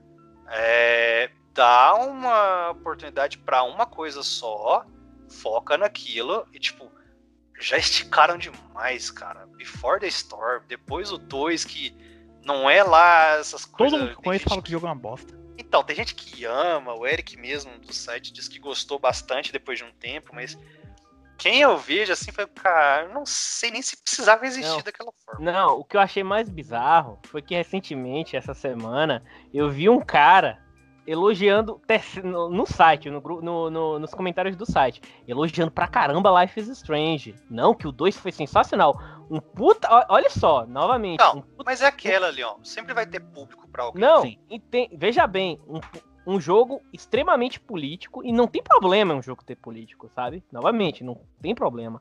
O problema é que a pessoa que estava elogiando esse jogo ter- é, é um- é uma das pessoas que mais fala mal de The Last of Us 2 no site, sabe? Ah, Então, Ah, então assim, sabe? É irônico. É irônico, sabe? É Tá. irônico. Bom, o que não é irônico é o meu amor pela série Yakuza. E o ilustre, fantástico e absolutamente maravilhoso Daisuke Sato, um dos produtores da série Yakuza, tava dando entrevista ao site JP Games sobre a série como um todo e tal. Inclusive falando por inclusive porque Yakuza 7 chega ao PS5 essa semana. Então, é, foi é, entre vários assuntos que, que ele mencionou, e eu gostaria muito que vocês um dia olhassem as fotos dos produtores da série Yakuza, que o Daisuke Sato parece um membro da Yakuza, deve ter mesmo cara de, de, de mafioso japonês. ele só não tem mais cara de mafioso japonês do que o Toshihiro Nagoshi. Tá? Porque o Toshihiro Nagoshi é, é a encarnação de um membro da Yakuza. Mas, falando sobre a sobre as séries como um todo e o, estu, e o estúdio, ah, ele mencionou que ele falou um pouco sobre os únicos dois jogos da série que nunca saíram no ocidente, Yakuza Steam e Yakuza Kenzan. É, para quem não sabe, Yakuza Steam é um jogo que se passa no, durante a restauração Meiji e não, minto, durante o período Bakumatsu. E saiu para PS3 e PS4 em 2014, mas foi o último jogo que saiu antes da série se tornar popular no ocidente, porque o último jogo antes de Yakuza 0. Eu até tava me queixando que esse jogo com você outro dia, que esse jogo nunca chegou no ocidente, né? Sim. Só tem japonês. É, e ele é uma sequência de Yakuza Kenzan, ou Ryuga Gotoku Kenzan, que saiu em 2008 para PS3. É, nenhum desses dois jogos chegaram ao ocidente e o Daisuke Sato falou que é, eles querem trazer esses dois jogos para o ocidente de um jeito ou de outro agora. É, mas que provavelmente vai ser necessário um remake completo. Mais especificamente, ele disse que como Steam já tem quase 7 anos e Kenzan está chegando ao seu 13 aniversário, portar os jogos não seria um processo simples. É, e que eles provavelmente precisariam de, de trabalho adicional para refazê-los para o mercado atual. Isso tornaria a decisão de lançá-los um pouco mais complicada, já que eles só têm uma, uma equipe hoje na Ryuga Gotoku Studios. O que é importante mencionar uma coisa é um estúdio e eles lançam um jogo todo ano e jogos incríveis. Só para completar, o sucesso é importante porque só no último ano, em 2020, Yakuza Like a Dragon vendeu 2 milhões de cópias, tornando dos títulos mais vendidos da história da franquia. E a franquia como um todo alcançou a marca de 14 milhões de unidades vendidas. Então, Sato vê isso como uma possibilidade de ajudar, de continuar crescendo a franquia, enquanto a gente não recebe Yakuza 8 ou Yakuza Like a Dragon 2, eu não sei como é que eles vão chamar o próximo título. Lembrando que, além do lançamento de Yakuza 7 para Yakuza Like a Dragon e Yakuza 7 para PS5 agora essa semana, a gente tem previsto para um pouquinho mais na frente no ano o lançamento de Judgment para PS5 também. Fora isso, não tem mais nenhum projeto do estúdio anunciado por enquanto. Bom, trabalhar os caras trabalham mesmo. Eu ainda Trabalho. preciso criar vergonha na cara e entrar onde vez na série títulos. urgente. Urgente mesmo. Bom, é, uma outra série que eu sei que você tem até mais vergonha na cara do que eu, Vinhadel. É Nier. Sim. Ah, porque, sim. Eu não, porque eu não ainda preciso terminar o, o Nier Automata. Mas, o lançamento de Nier Replicante versão 1.224744871339 Sim, realmente leu todos os. Parabéns. tá se aproximando e a gente teve essa semana, o jogo sai no dia 23 de abril. E não só a gente teve um trailer de gameplay nessa semana, como a gente teve um anúncio oficial da lista de dubladores em inglês do jogo. É... A gente teve a confirmação de que o Ray Chase, dublador do Noctis, vai dublar o Nier, ou a protagonista, né? Que é nome branco tecnicamente. Em sua versão adulta, o Zack Aguilar vai dublar a versão jovem do protagonista. O Liam O'Brien é o dublador do Grimoire Vice. A Kainé vai ser dublada pela Laura Bailey. O Emil vai. Barra A, Emil, vai ser dublado pela Julianne Taylor. E a Devil e a Popola vão ser dubladas pela Eden Regal. Leon, acho que você é o único aqui que jogou o primeiro Nier, né? É, o Gestalt, pode falar. Você jogou o Gestalt, não o Replicant. O Replicant, porque o Replicant para quem não sabe, é a versão que foi lançada no Japão. Foi o Nier original de PS3, foi lançado em duas versões: o Replicant, que você joga com o protagonista mais novo, e o que Gestalt. é o irmão da, da menina, né? Exato. E o Gestalt, que você joga com o protagonista mais velho, que é focado num, num drama familiar. Que é o pai da menina. Apesar de ser a esse aí o único que eu vi história, que eu li na época, vi os trailers. Um amigo meu comprou e eu vi ele jogando um pouco e só. E assim, é um jogo extremamente raro, tá? É, até meados de 2012, 2013 era possível obter esse jogo barato. Hoje em dia, uma mídia física dele PS3 é bem cara. E é um jogo que ficou parado, né? No, no, A gente já até mencionou, é muito bom esse, a questão do Nier, do, do Nier Replicante estar tá voltando, porque é um jogo que deixa de estar preso numa geração. Mas, assim, minha, minha, a questão que eu ia falar é: a Laura Bailey, como Kaine, é uma puta de uma excelente escolha, cara. Puta de uma excelente escolha. Muito bom. É, só pra registrar uma coisa, as cópias mais baratas que eu achei numa pesquisa rápida do Gestalt aqui, 350 reais. Exato. Mercado Livre. E assim, mais caro ainda é o replicante, que é a versão é japonesa. É muito caro, é muito caro. É, Nier é uma franquia, eu, para mim, o mais marcante de, dos nomes que eles trouxeram. Vocês podem perceber que não, tipo, óbvio, a Laura Bailey talvez seja o nome mais conhecido dentro desses aqui. Não, não foi o motivo único e solo de trazer isso aí tudo de volta. Sim, mas foi, com certeza. É, porque o jogo teve recepção muito boa, cara. Tá louco. O jogo é muito bom. Ah. Apesar de eu não gostar muito da estrutura de RPG dele, assim e tal.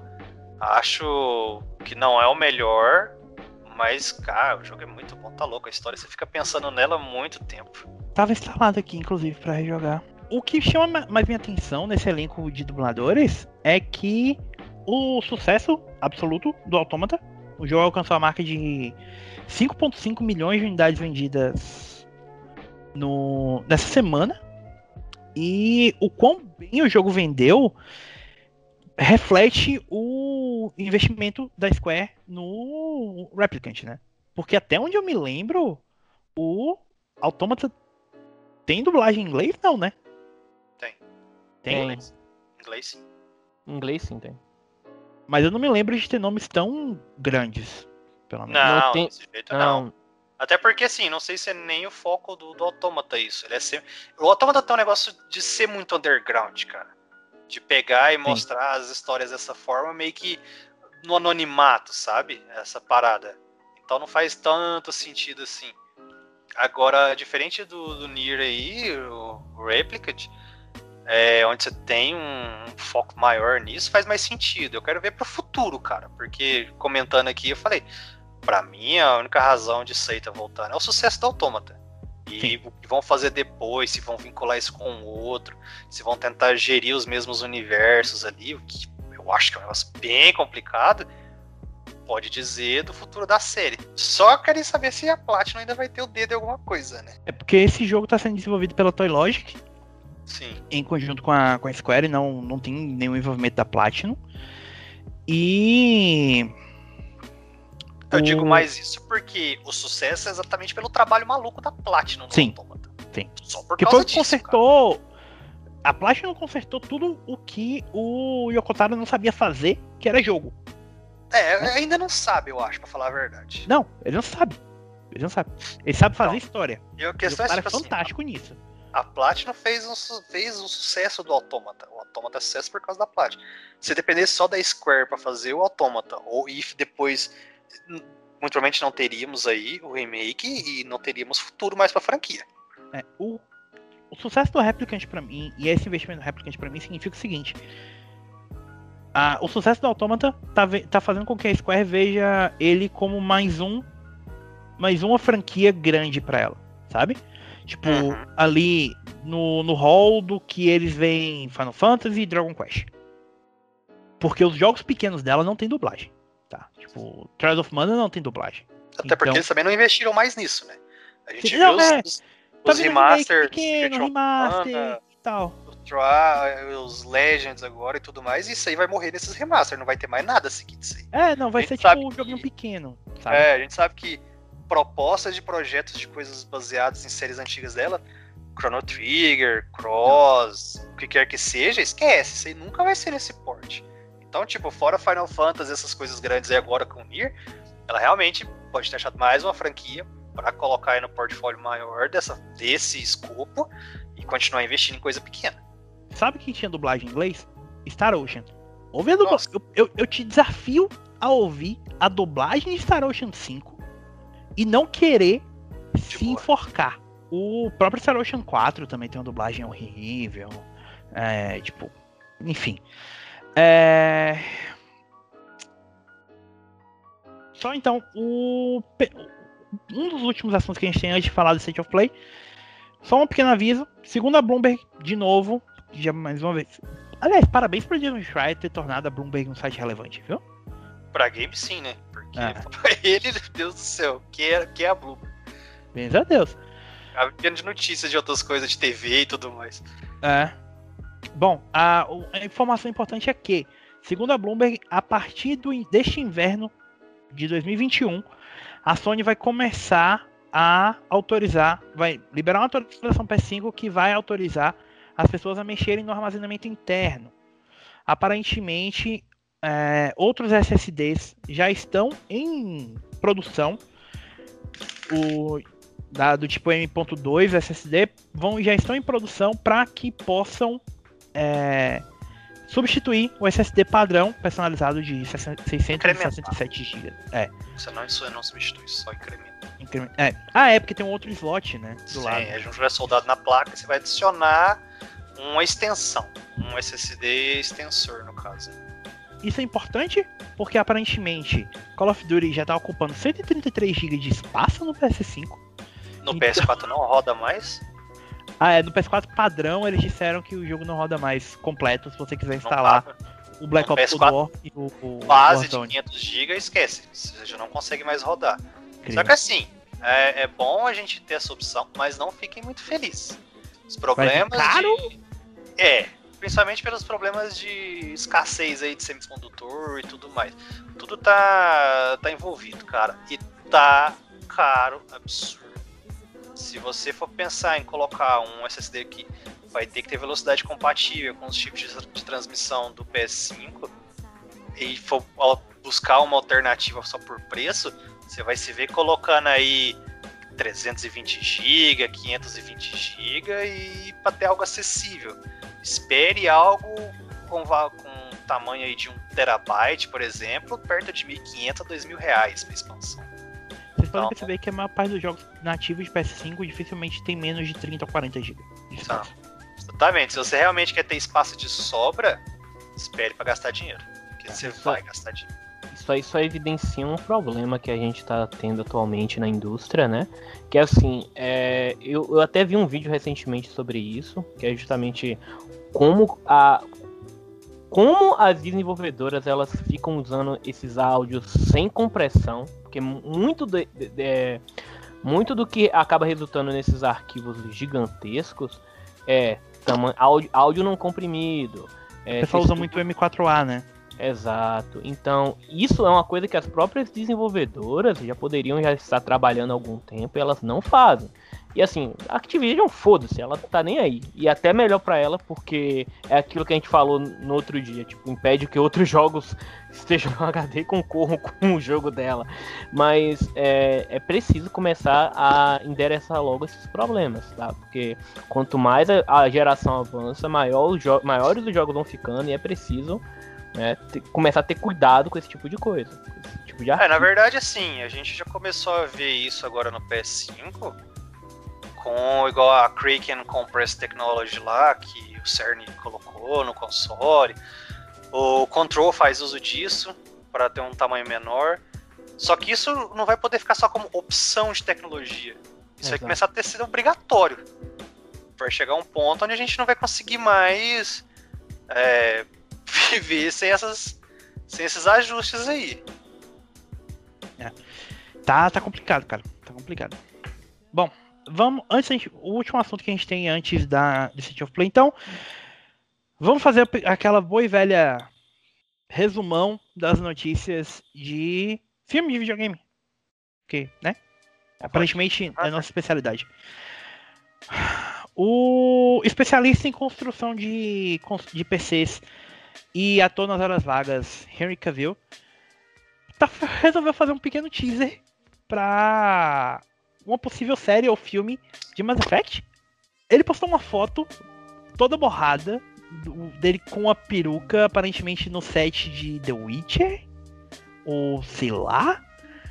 É, as pessoas conseguiram desembaralhar o, o texto e aparentemente o texto que ele tava lendo era da Wikipedia de Mass Effect 3. Eu não sei o que achar disso. Cara, pode ser porra nenhuma. O cara só pode Sim. ser fã e tal, como ele já mostrou ser fã de algumas coisas. Agora, a gente já tem, não é? Não é de agora mesmo, você já vem, se não me engano, desde Mass Effect 2, cara. Rumor. É o desejo de fazer alguma coisa com a franquia, sei lá, pra mainstream de cinema, pra série.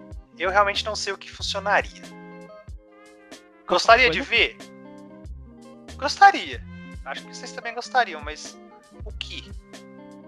A única coisa que eu, que eu tenho, a única opinião que eu tenho sobre isso é eu consigo pensar em poucos atores que ficariam tão convincentes como Shepard, tal qual o Henry Cavill. Sim. A minha dúvida é: Shepard masculino ou Shepard feminino? Não, e vão adotar o masculino padrão da franquia, né? É. Porque eles só abriram brecha pra colocar Shepard feminino como algo relevante na franquia no 3, cara. O 1 e o 2 estava lá por opção, por tá. Existia ou não, problema seu se você quisesse colocar. Agora no 3 eles falam, não, criar uma personagem, tem o Shepard feminino e tudo mais. No Andrômeda já colocaram aquele lance dos irmãos, Riders e tal, fazia um pouco mais sentido. Mas é isso. Antes disso, cara, é só o Shepard masculino que existe. Você joga com o feminino desde o primeiro, só lamento. Você pegou as piores animações do jogo, em todos os diálogos. Sim. Eu fico triste por saber isso. Não, Mas é, foi na cara, é verdade, Foi cara. na cara, bicho. Bom, é... uma outra informação pequena também que a gente não tem muito o que comentar, pelo menos eu acho que não, é que o filme de The Division pra Netflix oficialmente tem um diretor que é o Rawson Marshall Turber. Já é conhecido. Dire... É, direto da Netflix. Ô, louco. O Marshall que não tem um histórico de filmes muito grande.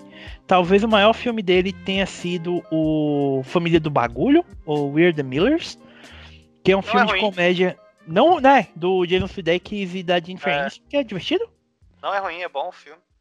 E um outro que é Um Espião e Meio, ou Central Intelligence, um filme de comédia com Dwayne The Rock Johnson e o melhor amigo dele, o Kevin Hart. Esse é ruim. Isso é ruim pra caramba. Cara, deixa eu falar o que, é que vai acontecer. Vai acontecer o que acontece já na Netflix de um monte de tempo. Vai sair um negócio ruim pra caramba. Todo mundo Pessoal- vai assistir. Todo mundo vai assistir porque não tem nada. A gente tá em pandemia e a, e a Netflix tá lançando de migalhinha justamente. O pessoal vai falar: olha, série nova, filme novo, foda-se. Vai assistir pra caramba. Aí a Netflix vai, vai ser um inferno, vai ser horrível. Vai ser tipo aquele filme do. do. do Michael Bay lá, o Esquadrão 5, sei lá, alguma coisa assim. Que aquele filme é horroroso com Ryan Reynolds. Meu Deus Ri que muito daquele filme. Achei idiota, me diverti. Que filme, Logicamente o filme é ruim. que filme imbecil. Imbecil.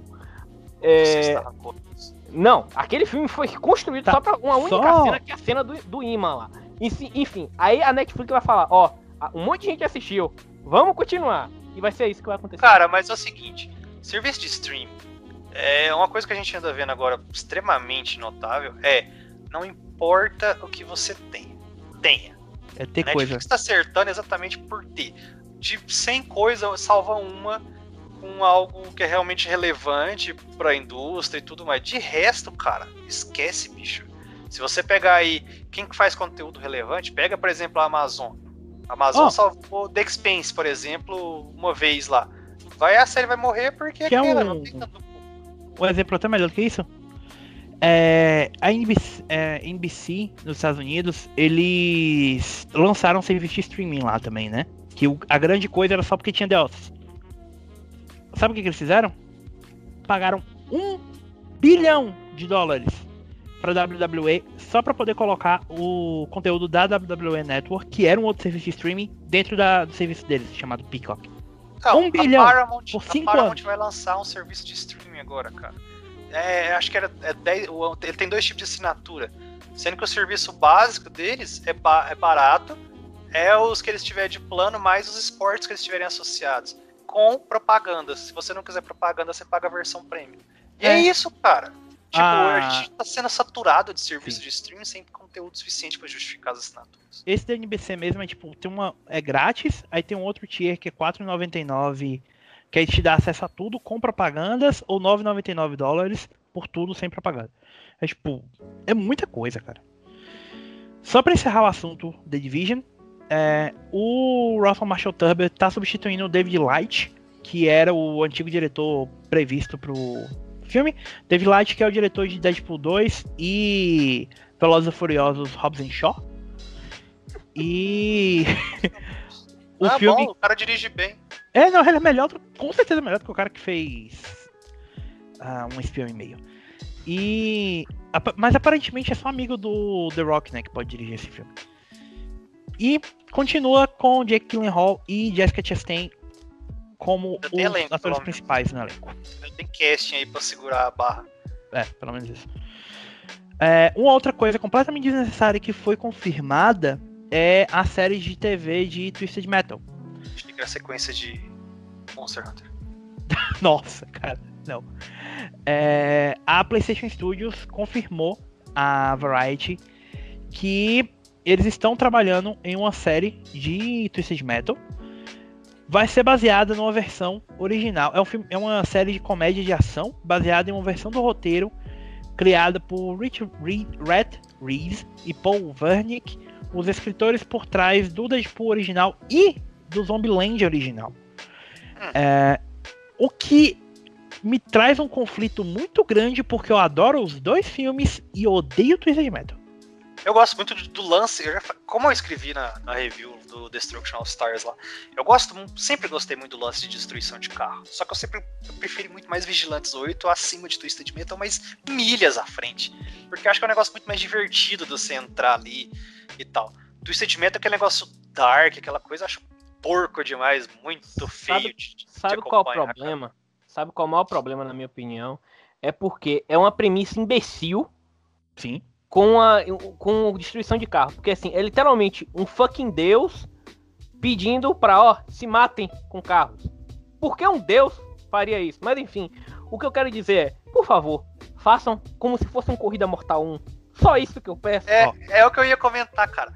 Tinha que ser aquilo, sabe? Foi em uma prisão qualquer, chamada Twisted Metal, e fala que todo ano alguém sai da prisão. Dá um plot idiota pra aquilo, mas dá com uma forma que você consegue digerir. Fácil. Vamos lá pro plot do filme, do- da série então. O show é sobre um forasteiro a quem é oferecida a chance de uma vida melhor, mas apenas se conseguir entregar um pacote misterioso em um deserto pós-apocalíptico. Com a ajuda de um ladrão de carros que não pensa duas vezes antes de puxar o gatilho, ele enfrentará saqueadores selvagens, dirigindo veículos de destruição e outros perigos da estrada aberta, incluindo um palhaço louco que dirige um caminhão de sorvete muito familiar. Ah, não, eles Aqui não estão fazendo um road movie. Eles não Não, estão não, fazendo mas um pode dar certo, cara. Pode dar certo, pode ser melhor do que eu Ó. imaginava. Sim. A série vai ser produzida pelo Michael Jonathan Smith, que vai escrever e produ que escreveu e produziu Cobra Kai. Ele é o produtor executivo da série e roteirista. O Reese e o Wernick s- vão trabalhar na produção executiva também. E o Will Arnett vai ser o produtor executivo através da Electric Avenue. Ó, Ah. eu, vou, eu vou mandar um aqui, ó. Sabe qual a única chance disso aí ser um sucesso? É se um, um ator específico fizer o Sweet Tooth, que se chama Dave Ba- Bautista. Acabou. Não, você Dave tá Bautista. colocando muita fé num ator carregando um personagem secundário. e não logo seria quem, cara? O Bautista. Não é como É, se cara. fosse- Ele ia ficar massa com É. o Sweet Tooth. Isso aí tem que ser um negócio que você consegue comprar, cara. Se você não conseguir comprar a ideia maluca, vai sair em... Da onde mesmo essa porcaria? É da PlayStation Studios, mas eles não anunciaram ainda a plataforma. Vai pagar. O que, que vai bancar essa bomba, bicho? Agora eu fiquei curioso. Eu também, eu tô bem curioso por isso. Mas eles não disseram ainda. Tá em pré-produção, tá? Só pra confirmar. É, vai demorar então. Ah. Mas, sei lá, pode dar certo. É menos pior do que eu imaginava. É, uma coisa que a gente imaginava que ia dar errado, mas que aparentemente vai dar muito errado, é o filme de Uncharted. É, nosso querido Tom Holland, é, em uma entrevista pra JQ, disse que ele meio que caiu no feitiço de se concentrar na forma como ele estava, como a aparência dele estava em certas fotos durante a filmagem de Uncharted, e em vez de canalizar todo o seu foco apenas na interpretação do personagem. Pra- mais especificamente o que ele disse. Assim que você começa a se preocupar com eu pareço bem nessa foto, atuar se torna algo diferente de interpretar um personagem. Eu acho que há elementos da minha atuação em Uncharted onde eu meio que caí no feitiço de ser eu quero uma boa aparência agora, eu quero que este seja o meu momento legal.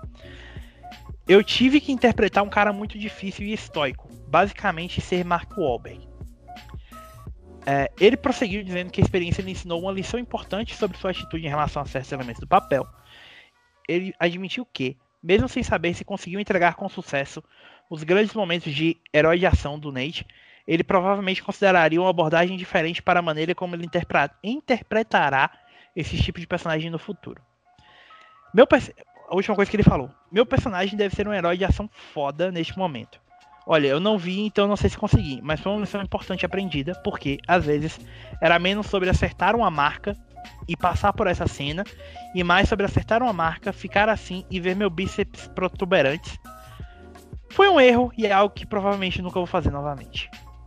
Ele descreve, descreve o Drake como difícil e estoico. O Drake. Estoico. Ainda Nathan mais o Drake. Drake novo, moleque.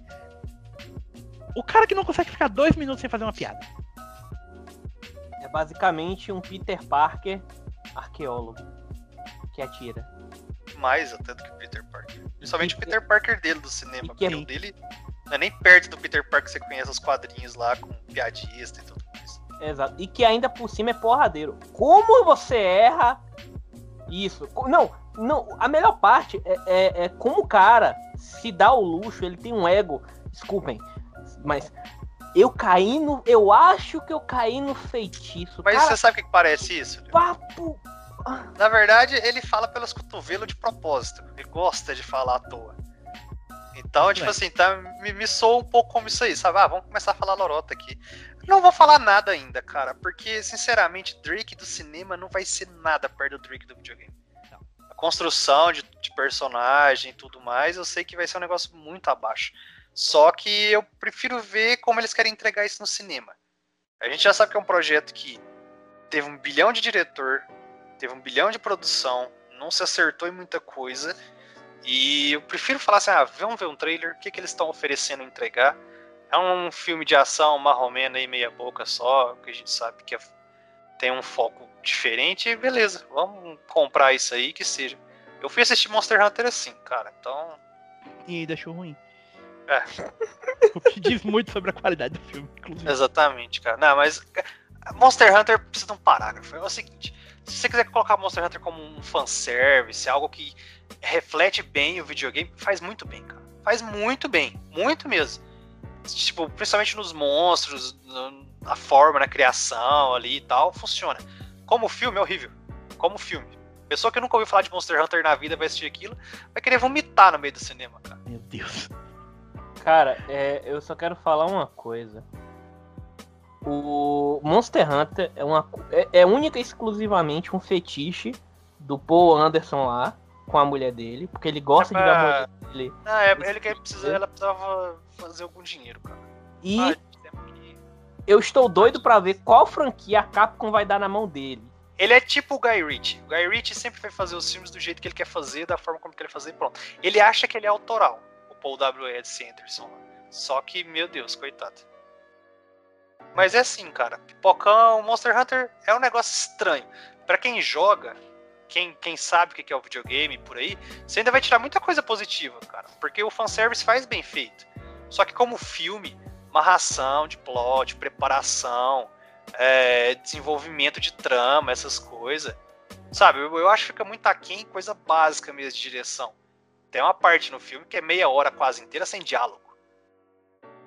Então, tipo, tenta É. abordar isso. Onde você tem o Tony Jaa lá e a, a Mila Jovovich só trocando porrada um com o outro, se degladiando e tentando se entender sem trocar uma palavra. Conversando à base de chocolate. Meia hora é isso aí, só pra você ter ideia. Deus me livre, cara. Bom, é, vamos lá. State of Play. Vamos à sessão dos pontos principais. Eu acho que tem, tem algumas coisas aqui que a gente não tem muito o que falar. A começar pela primeira coisa que a gente viu no, no evento, que foi um pequeno trailer mostrando as principais características do Crash Bandicoot 4 It's About Time no PS5. É, basicamente tudo aquilo que vocês já esperam, tá? O jogo vai rodar Pinceladão básico, né? 4K, 60 4K, 60 FPS, nativo, é, áudio melhor 3D aprimorado, gatilhos adaptáveis, essas coisas. Tá, o- os cartões de atividade, é, seu save vai, pode ser transferido do PS4 pro PS5. Se Tá? você platinou, boa sorte. Sim. Você foi um dos poucos no universo que platinaram. Então, vamos lá. Depois a gente teve um trailer que era um- basicamente um resumão do gameplay do Returnal. É, já tinha tido um trailer do Returnal no mesmo dia, dia 25, e depois a gente teve um trailer só mostrando os elementos principais do gameplay. É, combate, é, exploração, a questão dos elementos de roguelite que o jogo tem, que é uma coisa que eu não tinha me tocado por algum motivo. Mas tá lá também. O Returnal já tá aí também na beira de ser lançado, né? O jogo sai oficialmente pra PS5 no dia 30 de abril. Então. É um jogo bonito, mas provavelmente um jogo que eu só devo jogar quando sair na Plus. Também acho um jogo interessante a proposta. Curti muito a forma como eles estão criando o roguelike pra não ficar batido com que o mercado já tá saturado. É, parece um negócio de diversão muito mais gameplay até. Que é algo que é a marca da, da Housemark mesmo. Mas eu não sei se eu tô com muito saco pra esse tipo de jogo agora. Acho que eu queria uma experiência um pouco diferente só. Eu, o- os elementos de roguelite pra mim talvez sejam os mais inesperados e que me faz ficar um pouco com o pé atrás ele. A próxima coisa é uma coisa que você ah, talvez até tenha opinião, Vinhadel. Que foi um trailer de gameplay explicando um pouco mais sobre o que é Knockout City. O jogo multiplayer de queimada da EA. Ai, ai, cara. Eu pude testar o jogo um tempo antes até do anúncio aí. No EA Playtesters lá, que fui convidado pra testar. Cara, é um joguinho 3.3, um negócio. Como é que eu vou explicar? Pensa no Rocket Arena, talvez, uma forma que funciona melhor, sabe? Um joguinho competitivo, leve, de boa, sem muita é, firulagem vai com cenários todos malucos, bola, essas coisas e tal, pode se divertir. É um passatempo. Nada absurdo, cara. Nada que vai te prender pelo que eu vi e joguei. É, tá bonitinho, tá melhor do que quando eu joguei. A Velen fez um trabalho até bem, pulindo o negócio inteiro. É, mas assim, eu não sei se é um jogo que vai vingar, sabe? Que vai pegar e ficar por muito tempo. Vai ter uma beta. Então, pelo menos a galera vai poder É. testar antes de ter- falar qualquer coisa aí. Vai ter uma beta aberta no dia 2 de abril. Beta aberta não, né? É uma beta fechada que você precisa registrar. Mas vai acontecer dia 2 ao dia 4 de abril. Com crossplay para PS4, Xbox One, Nintendo Switch, PC, PlayStation 5 e Xbox Series X e S. Então, se você tem interesse, o jogo vai ser lançado no dia 21 de maio, oficialmente. Bom, dá aí pra testar um pouquinho, talvez, se você conseguir, se você tiver interesse em adquirir o negócio.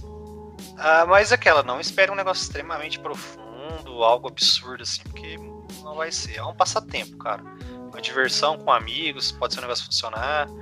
Ah, dependendo do que eles forem fazer também pra atrair público, porque se for do. Como é que é lá, o Rocket Arena, só lamento. O próximo jogo que a gente viu é um jogo que promete muito mais do que o Knockout City, que é o Solar Ash, o próximo jogo da Heart Machine, mais conhecida um dos melhores jogos independentes da geração passada, o Hyper Light Drifter. O, a- é basicamente um Hyper Light Drifter 2, só que ao invés de 2D, com visão isométrica, como era o jogo anterior, agora é totalmente em 3D.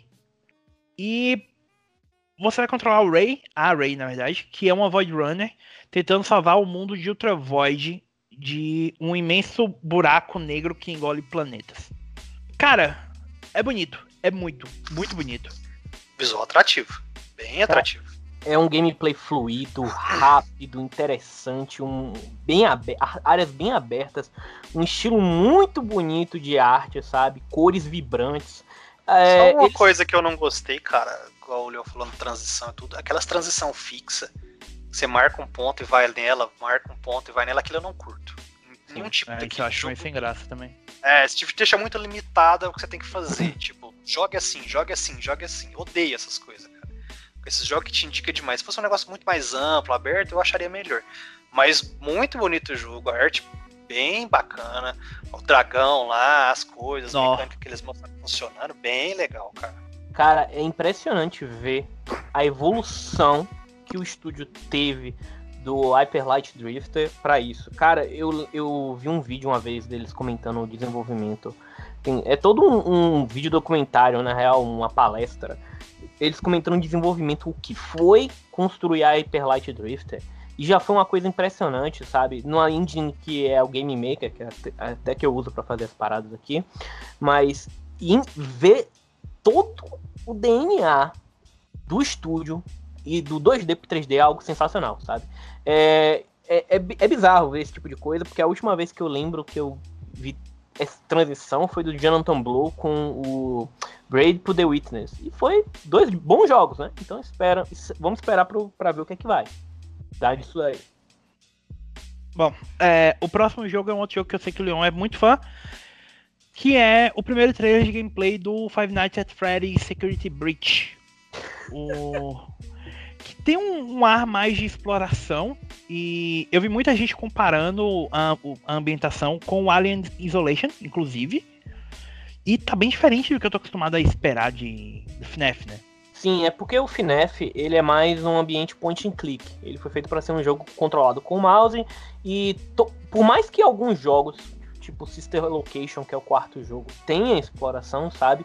É aquele tipo típica exploração com mouse, sabe, Thiago? Ah, deixa eu clicar nessa setinha e o boneco vai para tal área. Vou clicar nessa setinha e o boneco anda até lá, sabe? Não é uma coisa aberta, não é uma coisa livre como está sendo feita.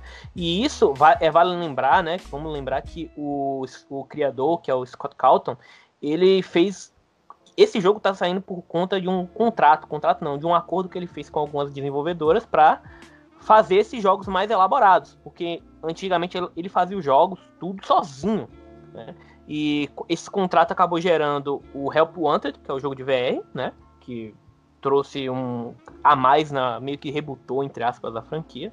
E agora a gente tá vamos, vamos ver a próxima continuação que é isso aí. Interessante, da hora.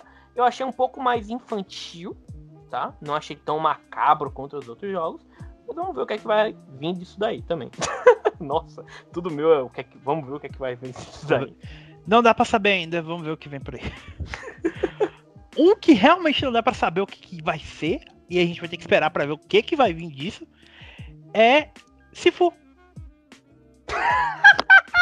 Se foi incrível. Desculpa, foi mal que eu vi uma. Não, velho. Não dá pra, não dá pra ser brasileiro e, e E não olhar levar pra... É que nem o Payday, cara. É que nem o Payday. Vamos falar uma É- coisa? Ah. Vai ser muito bom quando eles anunciarem uma demo do Sifu. Quero tirar outros prints e colocar no Twitter. Se fudir. Ah, é muito bom. É, o jogo é desenvolvido pela Slow Clap, mais conhecida pela, pelo Absolver, que foi um jogo que já saiu inclusive na Plus. Cara, era uma coisa que quando eu vi o Sifu a primeira vez, eu falei, isso tá com cara de Absolver, de que, tipo assim, pegaram o que funcionou naquele jogo e estão usando agora pra falar, ó, dá pra montar um negocinho aqui, sabe? Sim. Interessante saber que é do meu desenvolvedor. Do não meu desenvolvedor. Eu, eu não sabia também, não. Eu, quando tinha olhado, eu até pensei, tive esse mesmo. Até a questão do apelo gráfico é bem semelhante, cara. Os Se você movimentos- for olhar o site da desenvolvedora, que tem o banner do Sifu e do Absolver um em cima do outro, você fala, ah tá, realmente é. Não tinha como, não ser, como ser outra pessoa fazendo isso aqui, né? Sim, então, é incrível. É, tipo assim, tinha me, me- me tocado do rolê, mas nem ido atrás pra saber se era a mesma desenvolvedora. É, o jogo, que vai ser um jogo de ação em terceira pessoa, com intensas e autênticas lutas de Kung Fu, inspirado pela, paix- pela paixão do estúdio por filmes de artes marciais. É, não tem data de lançamento ainda, mas vai ter mais informações nas próximas semanas, segundo a Slow Clap. É, aparentemente você vai te colocar no, o jogo vai te colocar no controle de um jovem estudante de Kung Fu que está se dedicando completamente à sua busca por vingança. É, e o herói passa oito anos se preparando para essa vingança depois que sua família é morta por um misterioso grupo de assassinos. A história é realmente exatamente aquilo que a gente espera de um filme de artes marciais. Sim. E tem muito potencial, cara. Tem muito, muito potencial mesmo para ser muito bom. É o típico filme que, se o Bruce Lee tivesse vivo até hoje, cara, ele poderia, sabe, ter um roteiro desse. Sim. É, o próximo trailer que a gente viu foi. ah, se vocês acompanharam a nossa live ou forem lá no, no arquivo da Twitch, vocês vão ver a minha reação quando a gente começou a ver um novo trailer de Oddworld Soulstorm. Eu não aguento mais ver trailer desse jogo. Também não. Já deu? Cansei. Mas pelo menos a gente teve a data de lançamento do Soulstorm, 6 de abril, e a confirmação de que a versão de PS5 vai ser gratuita para assinantes da PlayStation Plus. A versão de PS5, tá, gente? A versão de PS4 aparentemente não. Então, fiquem confirmados que o jogo vai vir. Se vocês já viram algum trailer de. Se vocês já jogaram ou já viram alguma coisa de Oddworld, vocês sabem exatamente o que é do Soulstorm, então vamos seguir em frente. Eu só quero lembrar uma coisa aqui, pessoal. Ah. Se vocês querem adquirir o jogo e ele só tá no PS5, não fiquem bravos. Vão lá na Store, entrem no sitezinho, coloquem na- na- no carrinho e adicionem a conta. Porque quando vocês tiverem um PS5, vocês jogam. Tá? Não precisam Exatamente. ficar bravos. É que nem o pessoal que fez com. Eu conheço muita gente que fez isso com Bugsnax, fez com Destructions, mesma coisa. Eu, na época do, da Plus, fazia isso direto e nem tinha um PS4, tá? Só tinha um PS3. Quando chega no PS4, tinha um monte de jogo pra jogar. Então, vamos lá. Eu acabei fazendo isso com o meu Vita. Ele tinha um monte de coisa da Plus quando eu comprei. Tipo, Também. Foi um ano só de. Sim, lá. eu fiz isso também com o Vita. Bom. Eu fiquei com o Vita um mês e joguei fora. É, a próxima coisa que a gente viu foi o trailer de gameplay do Deathloop, o jogo da Arkane, que vai chegar exclusivamente ao PS5 e PC, né? Mas tipo, em consoles exclusivos de PS5, em maio desse ano, se não me engano, 21 de maio, o data de lançamento prevista. É um ótimo trailer, faz um resumão do gameplay do jogo, mais ou menos como é que é. E uma coisa que eu achei interessante foi que no post no PlayStation Blog depois eles divulgaram quais foram as grandes influências de Deathloop. Vocês querem saber? Fala aí que eu tô curioso. Skyfall, ah, filme dirigido pelo Sam Mendes, de 007. Pr- é, principalmente a parte relacionada às terras altas escocesas e à arquitetura. A Queima-Roupa, filme do John Burman, lançado em 67. The Wicker Man, dirigido pelo Robin Hardy, lançado em 1973. A Sombra do Vulcão, filme do John Huston, lançado em 1984.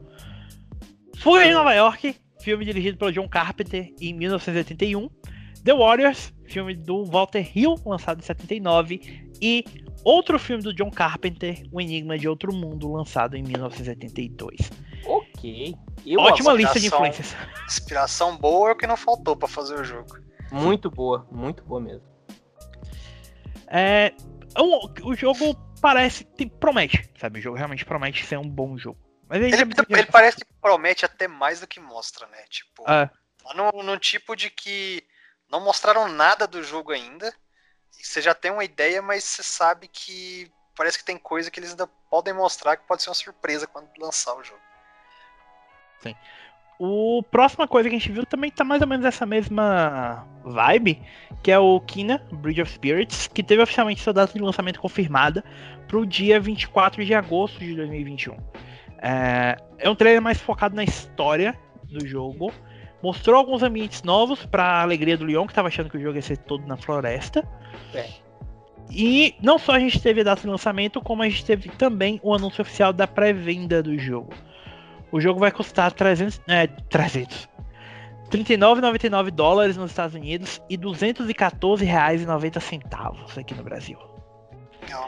Que é um preço absurdo, aí você percebe que a conversão da moeda tá bem certinha. Aí você lembra que você mora no Brasil, aí você É. não é um absurdo, mas. Sobre Bom. o Ken em si, é legal que a gente teve também um momento ali mostrando que vai ter elementos de escalada, parkour, etc. Como tem o Horizon, é, como tem Uncharted. Então é um jogo que, assim, é bem DNA Sony, sabe? Bem DNA PlayStation. Eu queria que a Sony comprasse isso tudo. É, eu sigo dizendo que é um dos meus jogos mais aguardados de 2021. Mesmo não esperando um jogo nota 9 ou nota 10, é um jogo que eu tô bem, bem, bem ansioso. E, cara, as animações desse jogo seguem sendo as coisas mais fabulosas que eu já vi na minha vida. Sim, cara.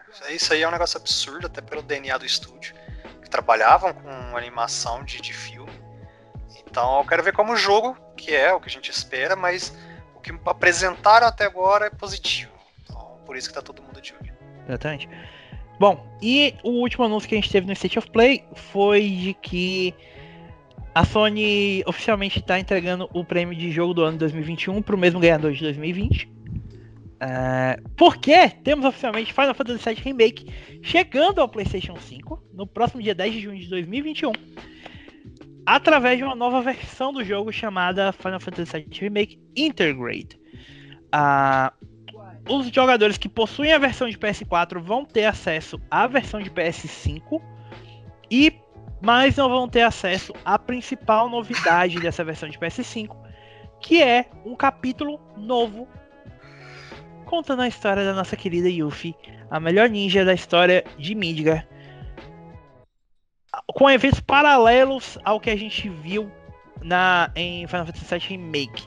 Ela não vai se juntar à party principal, né, do Cloud, Tifa, Barrett e Ryder Team e a Aerith, mas sim contar o que é que ela estava fazendo durante os eventos de Final Fantasy VII Remake. Esse capítulo vai ser focado na Yuffie invadindo a Shinra para roubar uma matéria rara. Além disso, a versão de PS5 vai trazer mudanças expressivas de iluminação, texturas e ambientação do jogo. Inclusive, os completos homens loucos mostraram a bendita porta, só pra mostrar que a textura tava melhor. Tá? É, não fizeram um mísero patch pra textura em um ano, mas não fizeram na versão de PS. Muito bem. É, além disso, o jogo vai vir com o modo gráfico, com resolução em 4K, e o modo de desempenho com 60 frames por segundo. É, além disso, essa versão vai trazer um modo foto, no qual você vai poder é, tirar fotos das cenas do jogo, como você preferir e tal. E vai contar ainda com uma versão de uma, um bônus de pré-venda para a versão digital, que é uma arma para Yuffie chamada Kekstar. Além disso, uma edição deluxe com a trilha sonora e o livro de arte digital, ambos digitais, vai estar disponível na PlayStation Store. Lembrando que a trilha sonora da versão original do remake também foi anunciada oficialmente pro que está disponível já no Spotify. É... A polêmica toda, o anúncio foi incrível. Se você ver minha reação e a reação do Leon durante o, o anúncio, estava surtando completamente. A gente teve inclusive a revelação. Ai, incrível. Que o vilão do Dungeon Cerberus, o absolutamente. Ah, falei, ó. Não, vai, eu ia falar o nome dele, é porque. Vai, fala logo. O. É, o Alt, o nome dele, se não me engano, não? É o Vice. Vice, Vice.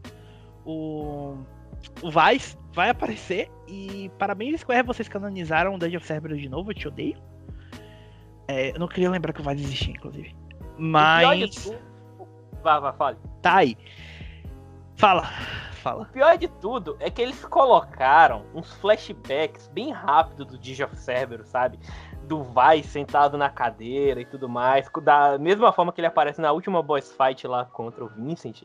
E, mano, isso é muito hard, sabe? Multiverso, sabe? Do que a gente tem discutido nos últimos podcasts lá atrás, principalmente naquele especial que a gente fez sobre Final Fantasy VII Remake. E, mano, mano, na moral, ver isso me deixa ansioso, porque assim, é, se eles estão fazendo um, episódio focado na Yuffie, que é uma protagonista que se junta e é opcional. Secundária né? que era totalmente opcional no jogo original. Exato. É, eu me pergunto se a Square vai ter os mesmos planos com o Vincent, que ele também é um personagem é, opcional no jogo original, né? Ele simplesmente brota de um caixão e foda-se, entra na sua party. E assim, é, ter esse background do Vincent é interessante, porque muito dele é subentendido. Mesmo que o Digio Cerberus conte, sabe? Muita coisa ainda fica, sabe? Sim, o Rojo fez isso, Lucrécia tal. E o que. Sim, foda-se, sabe? Eu quero. Só pra, pra completar o que você tá falando, é inclusive é notório que a Square anunciou o Final Fantasy VII Ever Crisis, que é um jogo mobile focado em recontar toda a história da compilation original todos os eventos de é, Before Crisis, de Crisis Core, Dungeon Cerberus, é, Final Fantasy VII e Final Fantasy VII Advent Children vão ser cobertos pelo jogo mobile. Então, eles não esqueceram desses elementos. E outra, é, o Vice e o pessoal do Deep Ground tá aparecendo, é, dá margem também para o a gente tá vendo possivelmente em breve os eventos do Crisis Core de alguma forma, tá? Porque eles aparecem tanto o Nero quanto o Vice. Você vai vai ver pelo mobile Battle Royale lá. Tem isso, né? Que eles anunciaram foi Soldier também. É... Bom, e tem algumas coisas no final do remake que, né? Indicam que a gente vai ver coisas do Crisis Core muito em breve. Ah, bom, é, algumas coisas, tá? Só pra. Que aí veio, vieram algumas pequenas polêmicas depois. A primeira é que a Sony confirmou que o episódio Yuffie é exclusivo de PS5, não vai chegar para PS4 e também não vai ser lançado standalone. Você precisa ter o Final Fantasy VII Remake Intergrade para poder jogar o, o episódio dela. É, uma outra polêmica que veio se diz relacionada aos jogos da Plus, mas antes de falar disso, é, houve um certo burburinho porque o maluco do Tetsuya Nomura confirmou que ele não tá envolvido diretamente com o Intergrade. Pra surpresa de ninguém, porque o, o Nomura provavelmente está trabalhando no próximo episódio, né? É, como produtor. Mas a grande surpresa foi que ele também não vai dirigir o próximo capítulo do Final Fantasy VII Remake. Ele confirmou que agora que a história foi consolidada, o gameplay está solidificado, ele vai tocar outros projetos, porque segundo ele, ele nunca teve envolvido em tanta coisa quanto ele está agora. O que provavelmente significa Kingdom Hearts 4 também muito em breve. Ah, E, ah, ah, tá, aí, tá, uma coisa que eu queria dizer, tá? Eu, eu mencionei Dragon Quest junto com Nier e Final Fantasy aquela hora. Tem Kingdom Hearts também, essa bomba.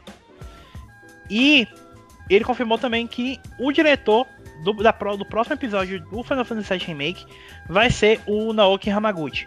Naoki que já vinha co-dirigido Final Fantasy VII Remake original e teve o primeiro projeto dele como diretor no Mobius Final Fantasy, que era um jogo de ação 3D mobile. É, é notório porque o Hamaguchi foi um dos três co-diretores de Final Fantasy VII Remake junto com o Nomura e junto com o diretor de Final Fantasy XIII, Yamamoto Toriyama. cara, a única coisa é que, como ele disse, já tá muito consolidado o negócio. As mudanças que a gente sabe que vai ter pro futuro e tudo mais, já tá meio menos que encaminhado. Não vai ter tão grande surpresa assim. Logicamente a gente sabe do que a gente tá falando, né? É o tipo de surpresa que a gente espera. Só que o próprio remake já tá num ponto onde ele já pode se encaminhar sozinho, com essa galera só acompanhando de produção. Sem estar com o dedo envolvido o dia todo ali. Esperar Ah. pra ver, mas tem, tem. Sem medos de que seja um desastre, porque eu realmente gostei bastante da, da parte 1 e quero ver continuidade disso aí pra frente. Eu acho que a falta de envolvimento do Nomura como diretor não vai afetar muito, porque você também tem o Kitase como produtor, sabe? São os dois nomes mais importantes da Square hoje em dia, junto com o Naoki Yoshida. E eles provavelmente têm muita responsabilidade e eles não vão deixar o jogo desandar, mesmo Já dirigindo. tá num ponto onde o, jogo já tá. Eles fizeram a parte deles no início pra isso que isso aconteça. Pra não ter essa dependência toda é, do início ao fim deles no projeto, né? Mas é positivo, cara. Eu prefiro ser otimista quanto a isso. Bom, e por último, os jogos da Plus de março foram anunciados. E é um belo mês. Um belíssimo mês. Isso. A gente teve a confirmação de que o PS4 vai- vai receber três jogos: Farpoint VR. É, Farpoint, que inclusive é um pouco infame por ser o jogo de PlayStation VR que o atual presidente do Brasil foi filmado jogando. Seguindo em frente, a gente teve a confirmação também do Remnant from the Ashes para Ótimo PS4. jogo. O Joguem. Ma- Joguem. O Maquette, que é um lançamento, inclusive, para PS5, que vai chegar ah, pra Plus no seu lançamento agora, dia 2 de março. E Final Fantasy VII Remake para PS4. Oi, Thiago? Final Repete, Fantasy- por favor. E Final Fantasy VII Remake para PS4. Você tem certeza que isso aí não é da, daqueles sites que ficam postando leak errado de propósito, não? Porque isso está completamente de outro mundo, cara. Eu não acredito. um ano depois do lançamento, cara. Mano, absurdo. A gente teve uma pequena polêmica envolvendo, com isso, envolvendo isso, né? Porque a Sony e a Square confirmaram que os jogadores que adquirirem Final Fantasy VII Remake através da versão da PlayStation Plus não vão ter direito ao upgrade digital para PS5 gratuito, como os jogadores que compraram a versão original. Eu entendo a lógica por trás dessa decisão. Eu acho incrível o simples fato desse jogo já estar na Plus menos de um ano. Inclusive com parte do marketing para o lançamento de Final Fantasy VII Remake Intergrade. Ah, mas isso não pegou bem. Não pegou nem é. um pouco bem a falta do upgrade gratuito e tal, mesmo que seja dado pela Plus, não sei, cara. É, ficou estranho. Sabe? Especialmente um mês depois de Control Ultimate Edition já ser lançado direto na Plus, sabe? Isso e ter dado foi... toda aquela presepada lá na transição do PS4 PS5.